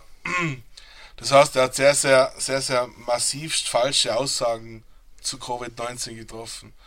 Äh, das hat natürlich dann dazu geführt, dass viele seiner Wählerschaften und viele derjenigen, die ihn natürlich vertreten oder sagen, er hat recht, äh, die Krankheit ebenso unterschätzt haben, auch wenn es vielleicht jetzt die schlaueste Idee gewesen ist, aber die haben sich gedacht, ja gut, wenn es der Präsident sagt, nachher ist es sicher wahr und nachher ist es egal so gefährlich wie alle die. Ja.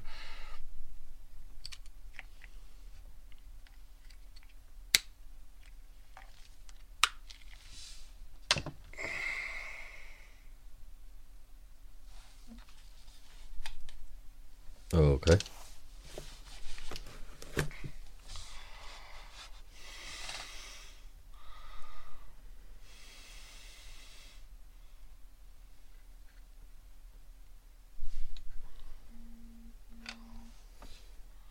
Ah ja. das war jetzt tatsächlich keine Ahnung, warum das passiert ist. ähm, ja. Okay. Ja. Warst weg. Wolltest du noch. War das letzte Mal auch schon. Ja, ja. Ähm, egal. Auf jeden Fall, wo, war, wo waren wir stehen geblieben? Äh, ja, dass es der Trump abgestritten hat und äh, genau. halt lang, und, lang und so viele, hingestellt hat. Genau. Und dadurch, dass es halt viele Leute das dann unterschätzt haben und gesehen haben, das ist eh so schlimm, hat es auch diese dementsprechenden Gegenmaßnahmen nicht wirklich gegeben. Weißt? Das war halt das mhm. Hauptproblem, was es gegeben hat. Und sowas wie äh, landesweite Maskenpflicht hat es noch nie gegeben, wird es wahrscheinlich heute geben. Ähm, es sei denn, wie gesagt, wenn der Joe Biden Präsident ist, er macht es, das weiß ich nicht. Mhm. Aber es hat, und, und wenn es einmal Bundesstaaten gegeben hat, die im Prinzip nachher Lockdowns gemacht haben und Maskenpflicht eingeführt haben, dann hat er halt schon bewusst in die Bundesstaaten, weil es meistens ähm, also von der, von der Demokratischen Partei ausgegangen ist, dass es eben äh, Covid-19-Maßnahmenpakete gegeben hat, hat er halt gegen das schon massiv gekreuzt. Ja. Okay. Das aber mit was? Sein. Einfach nur in seinem Urglaube? Oder war das dann, aber ja Gott, der wird jetzt Na, mit. Ich weiß es, ich weiß es, es ist relativ schwer einzuschätzen. Ähm, entweder probiert das absichtlich auch spielen, weil er im Prinzip verhindern will, dass die Wirtschaft noch weiter kippt, oder er glaubt tatsächlich dran, das ich da. Ähm, so Aussagen ja, halt wie, dass, dass, man, dass man auch sagen sollte, dass man sich darüber schlau machen sollte, ob es möglich ist, Desinfektionsmittel in den Körper zu bringen oder halt Sonnenlicht, Sonnenstrahlung in den Körper zu bringen. Das ist halt schon grenzwertig nachher, weißt Aber. ja, aber er hat ja dann sich. Er, er hat ja, er hat ja dann selber auch eingefangen eigentlich, ja? Also der, der gute Mann. Sagt man.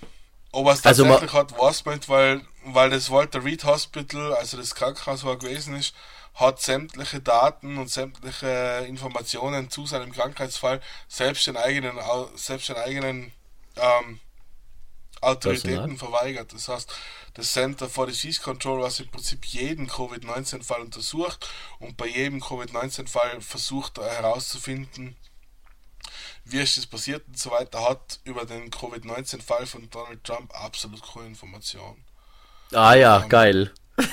Weil er ist der Präsident, da Böse, braucht es. böse Zungen, böse Zungen behaupten, ich will das jetzt gar nicht sagen, ob das stimmt oder nicht, das weiß ich da, aber böse Zungen behaupten, dass es nicht hundertprozentig gestimmt hat, dass er Covid-19 gehabt hat, sondern dass er halt zuerst Mitleid erhaschen wollte und dann am dritten Tage seiner Krankheit seinen Jüngern auferstehen wollte, weißt du, quasi so, ich schaffe schaff jeden Virus und keine Ahnung was.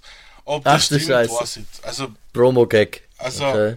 Wäre krass. Ja. Wäre krass. So in etwa. Wie gesagt, ob das stimmt, keine Ahnung. Ich will jetzt auch nichts Fa- Falsches sagen, das jetzt irgendwann an mir ankreiden könnte. Keine Ahnung, was nicht, aber das ist halt auch so eins von die Gerüchte, was sich in Amerika hartnäckig hält, dass das jetzt nicht unbedingt gestimmt hat. Ähm, Ja. Nachdem ich selber Covid-19 gehabt habe, wie du richtig gesagt hast, äh, das nicht so eine lustige Krankheit ist, kann ich mir jetzt nicht vorstellen, dass er ist jetzt, glaube ich, 74 oder wie alt ist er? Das Ja, ja, ist 74. so, ja, also mit Sicherheit für ihn nicht so locker geht, dass er nach drei Tagen aus dem Krankenhaus ausmarschiert und hat Freunde uns geschafft. Das kommt Ja, außer er ist symptomfrei. Suspekt vor. Ja, ja, Dann ging's ja. Theoretisch. dann ging es ja, das schon. Aber gut, weiß nicht, aber ja, ja. Was ist schon nicht da ist Keine ganz- Ahnung.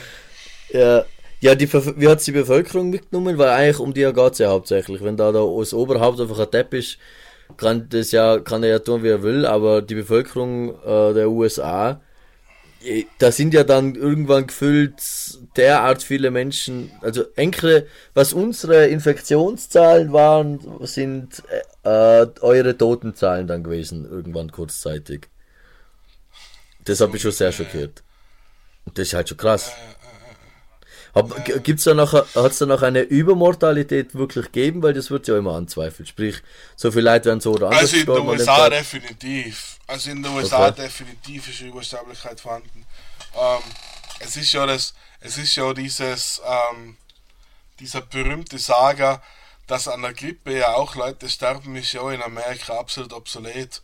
Weil ähm, du hast in Amerika, sage jetzt einmal im schlimmsten Fall, weil Grippe, Grippeerkrankungen werden ja meistens, also da gibt es jetzt nicht so wie bei Covid-19, wo es tatsächlich bei jeder Leiche eine Untersuchung gibt, ob der jetzt aufgrund vom Covid-19-Virus gestorben ist oder nicht, oder bei vielen Leichen diese Untersuchungen gibt, ähm, ist es so, dass bei der Grippe halt, okay, der ist schon an Grippe gestorben, aber im schlimmsten Fall sagen sie, so das Schlimmste, was da passieren kann in den USA, was an Grippetoten passiert ist, ist 60.000 Leute.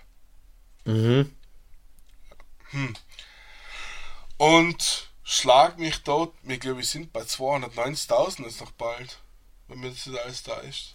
Naja, aber da wird jetzt Also immer behauptet, dann 208, einfach. 200 Okay, krass. Aber da hat ja dann, wird ja immer jetzt immer behauptet, es stirbt ja jeder an Covid. Es stirbt ja niemand mehr an Grippe oder irgendetwas, weil es das so nun gibt. Ja, das sieht, also ich persönlich, das, das sind genau, das ist genau das, was ich eingangs einmal angesprochen habe, noch lang bevor wir über die USA geredet haben. Ähm, ich muss heint, wenn ich eine Diskussion führen will, eine sinnvolle Diskussion führen will, dann muss ich irgendwo eine Basis haben, wo ich sage, auf dieser Basis können beide agieren. Ja. wenn jetzt, wenn jetzt heint, ähm, ich sag, okay, es gibt jetzt so und so viele tausend Tote, die, die an Covid-19 gestorben sind, ähm, und das offiziell für Krankenhäuser, Gesundheitsbehörden und so weiter mitgeteilt wird, nachher kann ich jetzt darüber argumentieren, ist es gut, ist es schlecht, ist Übersterblichkeit da, ist keine Übersterblichkeit da, ist es schlimmer als Grippe oder Krebs oder nicht, wie immer, das kann ich alles machen, aber Ja. das Gegenüber und du musst darüber übereinstimmen, dass dir Zahl einmal steht. Ja. Und dass einmal grundsätzlich in Gesundheitsbehörden vertrauen kannst. Wenn ich jetzt das auch noch anzweifle, dann hast du überhaupt keine Basis und dann ist eine Diskussion im Prinzip sinnlos. Ja, da hast, da Ähm, hast du absolut recht, ja. Grundsätzlich. Äh, was ich selber durch Covid-19 mitgekriegt habe, ist es einfach so, dass es ein Virus ist, der versucht, und das ist bei mir persönlich so gewesen, ähm, der versucht in verschiedenen Stellen des Körpers Entzündungsherde zu verursachen. Das ist kein mhm. Virus, der jetzt nur Grippe verursachen kann, der kann eine Lungenentzündung verursachen, der kann eine Halsentzündung verursachen, der kann eine Mittelohrentzündung verursachen, der kann im Prinzip überall dort, wo er gerade unterwegs ist, kann er sagen, hoppala, und da baue ich jetzt einen Entzündungsherd auf. Und wenn jetzt halt jemand eine Vorerkrankung hat, das ist schon uns für diese Sachen, wo viele sagen, ja, das liegt an den Vorerkrankungen, dann ist natürlich in dem Bereich, wo dieser Virus sich gerade festhängt, wenn er da gerade Erfolg hat, ist natürlich in dem Bereich aus. Weil wenn ich jetzt eine Vorerkrankung habe, sagen wir jetzt, ich weiß nicht, die haben eine Herzerkrankung oder so weiter und das Ganze geht aufs Herz, dann haben wir ein Problem. Ähm, deswegen ist aber die Person jetzt an einem Herz stirbt letztendlich an einem Herzversagen, das aber allerdings durch diesen Covid-19-Virus in einem Infektionsherd verursacht ist. Verstehst du, wie ich meine? Mhm. Das heißt, natürlich hat der ein Herzleiden gehabt, ist keine Frage. Wenn der jetzt aber das Herzleiden gehabt hätte, ohne dass er Covid-19 kriegt, hätte Covid-19 nicht in dem Fall das Herz angegriffen, dann hätte er noch 10, 15 Jahre gelebt. Ja. Ähm, ja. Er ist also tatsächlich an dem Herzversagen gestorben, das auch von Covid-19 beschleunigt worden ist. Und in der medizinischen Fachsprache heißt es abernten. Das heißt, wenn eine Viruspandemie entsteht, nachher erntet ihr gewisse Leute mit Vorerkrankungen ab. Ja, ja, fix. Klingt Bevor es halt die Gurkengesunden mitnimmt. So. Ja, ja, voll. Ja. Ähm, und aus dem Grund ist natürlich die Aussage, die sterben jetzt mit oder an Corona sinnlos, weil wenn Corona das begünstigt, dass du stirbst und wenn Corona den Prozess beschleunigt, dass du stirbst, nachher ist ja das im Prinzip Corona der Auslöser für deinen Tod. Ja. Das ist es stirbt ja keiner tatsächlich an Grippe. Das muss ich auch ja. dazu sagen. Du stirbst nicht an Grippe, sondern du stirbst an einem Herzversagen, du stirbst an verschiedenen anderen Sachen, Organversagen, was auch immer. Aber es ist mhm. etwas, was durch die Grippe passiert und das gleiche in Gehirn ist mit, mit dem Coronavirus. Ja. Ja, weil es ist ja im Prinzip so ähnlich wie man, das ist immer so ein übertriebener Vergleich, aber wie man halt nicht am HIV stirbt, sondern man stirbt daran, weil das HIV-Virus einfach dein Immunsystem derart archi fickt, also auf Null setzt, äh, beziehungsweise das dann durch die Chemo ganz krass angegriffen wird, dass du einfach durch einen simplen Schnupfen elendig verrecken kannst. Ähm, und das ist auch, das ist halt, wahrscheinlich, der kann an allem gestorben sein, da legt man aber dann einfach das HIV-Virus drüber. Und das ist eigentlich bei Corona dann halt das Ähnliche. Aber die Thematik ist natürlich halt auch schon zum Kotzen weit äh, austhematisiert. Es wäre jetzt aber nur interessant, nur zum Herrn, weil das war ja bei dir als andere als lustig. Weil du bist ja da wirklich dann noch zehn Tage in Quarantäne gewesen und in diesen zehn Tagen hast ja du dann gefühlt, einmal von Sodom bis Gomorra halt dann alles ein bisschen mitgemacht, oder? Ja, wie gesagt, also mein meine Covid-Erkrankung ist relativ komisch gewesen, weil ich persönlich das davor nie geglaubt hätte, dass ich Covid habe. Das muss man dazu ja. sagen. Also, ich habe die ganze Zeit während dieser Pandemie habe ich mich immer auf die Seite der Menschen gestellt, die also schon dahinter stand, dass es diese Pandemie gibt und dass dieser Virus da ist. In dem Moment, wo ich den Test auf meinem Handy in meinem Gesundheits-App gesehen habe, habe ich angerufen und dann gefragt, ob das sein kann, dass der falsch positiv ist. Ähm, ja. Weil einfach in dem Fall, wenn du das siehst, das ist in erster Linie, glaube ich, mehr eine mentale, psychische Belastung, als wir, dass es die zuerst mal körperlich herholt. Ähm, mhm. In meinem Fall war es halt zumindest so. Weil er denkt, scheiße, jetzt haben wir so. Ja. Ähm, aber Fakt ist das, wie es bei mir gelaufen ist, ist so, ich habe davor schon eine leichte, ich habe davor eine leichte Erkältung gehabt Deswegen ist es mir persönlich nicht aufgefallen, weil es in die Medien immer heißt, man hat Erkältungssymptome, man hat grippeartige Symptome, das kann Covid-19 sein. So hat man es immer in den Medien kommuniziert. Mhm. Und ich habe mir gedacht, ja, okay, ich habe jetzt ein normales Schnupfen und so weiter. Also Schnupfen und so weiter ist ja eigentlich kein Zeichen auf Covid-19. Also wäre so halt haben. Was auch bis zu dem Zeitpunkt gestimmt hat. Das Problem war, dass ich dann während meines, während meiner Erkältung Corona gekriegt haben. Okay. Also ah ja, genau. Scheiße. Ich bin, ich, ich bin in ein Geschäft eingegangen, haben wir in diesem Geschäft einen Erkältungssaft geholt, so, so ein Wicksäftle. Und haben seit März trage ich in jedem Geschäft überall Maske und so weiter, halt Abstand, habe im Auto Desinfektionsmittel flacken, das heißt, wenn ich irgendwo eingegangen bin, wo ich mir dann auch ich die Hände waschen kann, sofort Desinfektionsmittel drauf und so weiter. Das heißt, ich bin echt extrem vorsichtig. Ähm, war da fünf Minuten im Geschäft, haben wir den Hustensaft geholt, bin wieder rumgefahren und das war tatsächlich da, wo ich Covid-19 gekriegt habe. Ähm, passiert ist es so, dass halt die Behörden, weil du wirst ja dann in Amerika wirst du von dem, vom Gesundheitsamt angerufen, dann wird das genau durchgekaut, wie, was, wo, warum, weshalb, was ist da passiert, wo warst du, wo bist du gewesen. Und auf den, auf das Geschäft haben sie tatsächlich einen sogenannten Superspreader ähm, zurückgreifen können, der hat mehrere Leute infiziert, nicht nur mich. Ähm, mhm. Und ist so gelaufen, das ist schon einer, gewesen, der Covid-19 asymptomisch gehabt, das heißt, er hat keine Symptome gehabt, hat nichts gemerkt davon, was gut für ihn war, hat sich in dieses Geschäft begeben, hat keine Maske getragen, weil er das halt nicht wollte, weil es bei uns ja keine Maskenpflicht gibt, und hat dann im Prinzip eine Atemluftwolke verursacht vor einer Plexiglas, in einem Plexiglas-Gebilde bei uns ist so, dass die Kassen in dem Geschäft brutal verwinkelt sind und da ist im Prinzip eine Plexiglaswand aufgestellt, also zwei gegenüberstellende, die was die Verkäuferin davor schützen, dass sie dann in irgendeiner Art und Weise was abkriegt und genau in der Furche hat sich halt irgendwie was hat er genießt, hat er gekostet, das haben sie nicht genau sagen können, aber in jedem Fall hat es eine Wolke gegeben an Aerosole und ich war halt der glückliche Mensch, neben ein paar anderen Menschen, die halt durch diese Wolke durchgelatscht sind, nachdem sie entstanden ist. Und so eine Geil. gekriegt. Okay. Mördergeil. Ja, dann hast du aber und halt. Ja, so wie hat das Ganze angefangen? Wie hat das Ganze angefangen? Ich habe dann davor mal äh, vier, fünf Tage später ich Fieber gehabt. Äh, ich Fieber gekriegt, was mich gewundert hat, weil Fieber habe ich normalerweise bei Erkältung relativ selten, wenn überhaupt. Haben dann gleich Erkältungssäfte genommen, nachher ist das Fieber im Prinzip sogar besser geworden, ist sogar leichter nachgegangen was ja auch darauf hinweist, dass es im Prinzip nach Covid sein könnte. Ähm, haben aber dann in weiser vorausgesagt, okay, Fieber ist komisch, das habe ich normalerweise nie um die Jahreszeit, wenn es irgendwie hat. Man muss ja dazu sagen, dass ich ja auch schon die Grippe gehabt hat, also mein Jahr ist wirklich schier gewesen.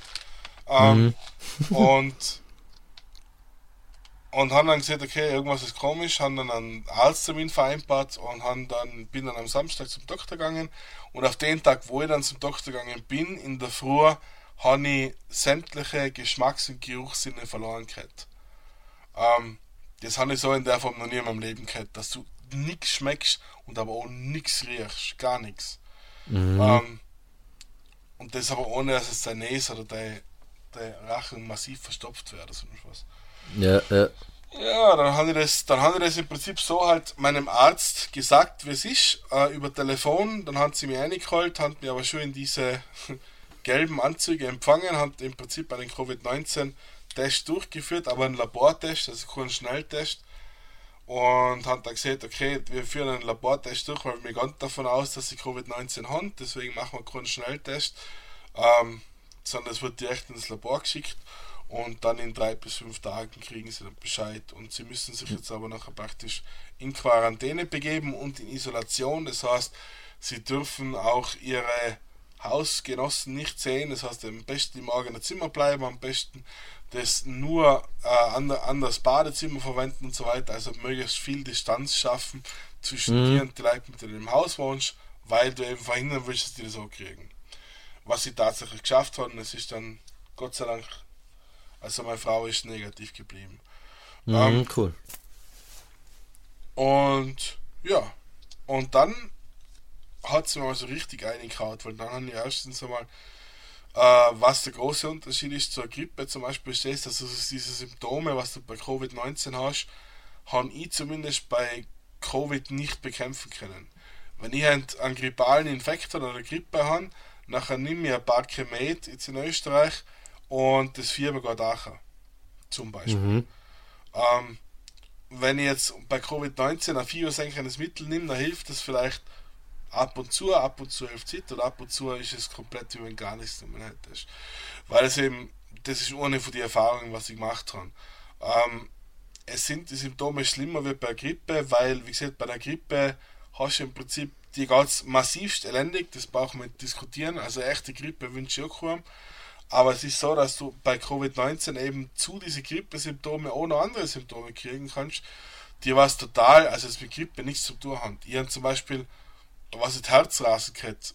Eine Zeit lang habe ich echt gedacht, jetzt, jetzt bald geht eine Pumpe aus, Herzrasen ohne Ende. was natürlich Ja. für jemand, der Herzvorerkrankung hat, scheiße ist. Weil, wenn das halt jemand passiert, der was jetzt, ich sage jetzt mal, einen Bypass hat oder ein Bluthochdruck leidet oder was weiß ich was, der hat ein massives Problem, wenn das so ist. Weißt du, wie man? Ja, klar. Ähm, Und dann hast du gemerkt, okay, dann geht das vorbei, dann hockt sich irgendwo anders ein. Dann hast du auf einmal, ich bin ein Mensch, ich habe in meinem Leben sehr, sehr viel Mittelohrentzündung gehabt. Auf einmal hast du eine Mittelohrentzündung, wie die Sau. Ja.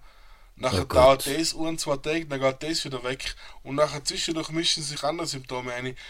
Ich sag, was ich persönlich, ich will jetzt nicht sagen, dass es generell so ist, weil es, also, wäre jetzt auch statistisch gesehen ein absoluter Blödsinn, wenn ich sage, das ist bei allen so. Bei mir persönlich war es so, dass ich das Gefühl gekriegt habe, der Virus ist in meinem Körper drei und der will mich hinmachen. Der sucht Ja. irgendwo eine Stelle, was sieht, da habe ich die jetzt. Ähm, Ja. ja. und Gott sei Dank habe ich gutes Naturell gehabt und das ist nichts passiert. Ja, eh, na zach. Also das, ich finde das schon interessant, weil halt ich, die selber wirklich keinen kennt haben und das halt dann einmal einfach, einfach faktisch sieht, dass die es halt echt einfach an die Niere nimmt, schlicht und ergreifend. Und das halt einfach Mhm. it, mal schneller mal äh, gemütlich äh, ausgehockt ist, mal so wie die klassische zwei Tagesgrippe. Ja, am gesagt, Ausfall. das kommt immer, weißt du, das Problem bei Covid-19 ist ja das, es kommt immer darauf an, wie es hast. Weißt Es gibt jetzt Ja, ja, keine- sowieso. keine pauschale Beurteilung. Es gibt Leute, die haben Covid-19, der spürt gar nichts. Das ist für den, ja, ist halt so. Weißt Ja, Es gibt Leute, belächlich bricht so. die Krankheit dann tatsächlich aus, die haben milde Symptome, so wie es bei mir gewesen ist. Die, die überleben das so und dann gibt es Leute, der hat Covid-19 und drei Tage später ist er tot. Weißt Und das Ja, Sache an der ganzen Geschichte ist ja ja. das, das Sache an der ganzen Geschichte ist aber das, dass sich das mittlerweile nicht mehr an einem Alter festnageln lässt, weil mittlerweile herrscht auch schon für 30-Jährige, die was oder 20-Jährige oder noch jüngere Kinder, die was sterben an Covid-19. Ähm, und dann herrscht aber Kind- auf der anderen Seite auch 70, 80-Jährige, die was Covid-19 überleben. Also das ist nicht so pauschal, dass ich sagen kann, das kriegen nur die Alten und die Kranken. Das Ja, das ist generell nicht pauschal zu, zum Sagen. Wobei von den Kindertorten weiß ich tatsächlich nichts. Aber es ist pauschal wirklich ich zum Sagen. Es ist schon ich, klar festzulegen, wie Krieg ist. Ich, von mir ein Kumpel, der hat es dann gefühlt vier, also der hat vier, äh, der war jetzt viermal K1, also Kontaktperson 1. Mhm. Und das war viermal negativ. Einmal ist er mit dem gleichen Auto, hat aus der gleichen Flasche gesoffen, ist er etliche Stunden heimgefahren, hat sie gekriegt, hat in der gleichen Wohnung dann nachher noch gehausert wie er, äh, auch gekriegt. Also, es ist als Selbstrespekt, manche kriegen es so, als wie du, die mal mit Maske in einer verfickten, äh, durch eine Aerosolwolke laufen, und dann nagelst du die aber auch noch zu fetzen, dass du dich gar nicht mehr auskennst. Und das ist eben der große Scheißdreck an der Sache. Also, klar, ist ja gut, dass es sich jeden so zusammennagelt, aber das macht es halt einfach so sau schwierig zum Diskutieren und glaubhaft zum Verbreiten. Also, äh, verbreiten, aber halt unter die Leute zu bringen, so dass sie das einfach normal ernst nehmen. Nicht übertrieben, aber einfach mit einem gewissen Respekt und du halt dann, aber das ist ja leider Gottes einfach ein Thema, was ZZ die momentane Bevölkerung äh, extrem spaltet. Also da ist ja Politik nur das kleinste Problem tatsächlich. Ja, ja. Aber Leider nur das, weil du gesehen hast, also diese Kinderfälle, das ist relativ einfach auszufinden. Also in Amerika weiß ich, dass es da nach Bundesstaaten, also das geht von, was ist jetzt in Michigan, hat es zum Beispiel ein zwei Monate altes Baby gegeben, was an Covid gestorben ist. Im September, krass. das war im Prinzip der jüngste Fall in Michigan und nachher hat 13-Jährige, 17-Jährige, also das ist quer durch die Bank. Und es gibt aber jetzt nicht wirklich in Amerika gibt es jetzt wirklich das Schema, dass man sagt, okay, es sterben nur die Alten da, das ist quer, quer durch alle Altersschichten. Das Einzige, was man bemerkt, und das ist aber glaube ich auch was, wenn man sich die Covid-Karte in Amerika anschaut, ist, dass Landgebiete massiver befallen sind als Stadtgebiete derzeit. Oder jetzt in dieser, in dieser dritten, in dieser dritten, wo- in den dritten, wie sagt man, die dritte Welle haben wir in Amerika mittlerweile schon. Ja. Und da ist es so, dass am Land einfach massiv viel mehr Menschen darunter leiden, Was aber sicher jetzt nicht nur daran liegt, an die Leute selber, sondern das liegt einfach daran, dass das amerikanische Krankenversorgungssystem halt jetzt nicht am Land so gut ist wie in der Stadt, weißt Und das da, da treten halt dann diese, diese Missstände wieder zutage, die man halt jetzt, sage ich jetzt mal, in Friedenszeiten hätte regeln können. Aber das ist halt so. Ja. Ach du Scheiße. Ja, ja, so wie es halt bei uns im Sommer verschlafen haben, hat halt Amerika viel, viel verschlafen. Das Jahr Teils. verschlafen. Das Jahr verschlafen, ja, ein bisschen schon. Apropos Schlafen, es ist de facto bei mir jetzt ziemlich genau 12 Uhr Mitternacht. Ähm, das war eine wunderschöne gute Nachtgeschichte für mich. äh, na, Alex, wieder mal danke, dass du wieder die Zeit genommen hast. Ähm, war wieder gut, war wieder interessant, hoffe ich, denke ich. War wieder lang natürlich. Wie alle unsere Gespräche, die wir führen, wenn, wenn wir sie führen. So ist es. Ähm, ja, ich hoffe, du warst auch zufrieden mit mir. Ich, wenig geredet in, in meinem Verhältnis, muss ich zugeben. Meine Tonspur ist relativ äh, ruhig. also so heißt. Gute Folge. Ja. ähm, ja, passt. Dann sage ich danke. ja. Ciao, Pfeti. Danke, dass Sie dabei sein dürfen. Immer gerne. Immer wieder gerne. Ciao. Ciao.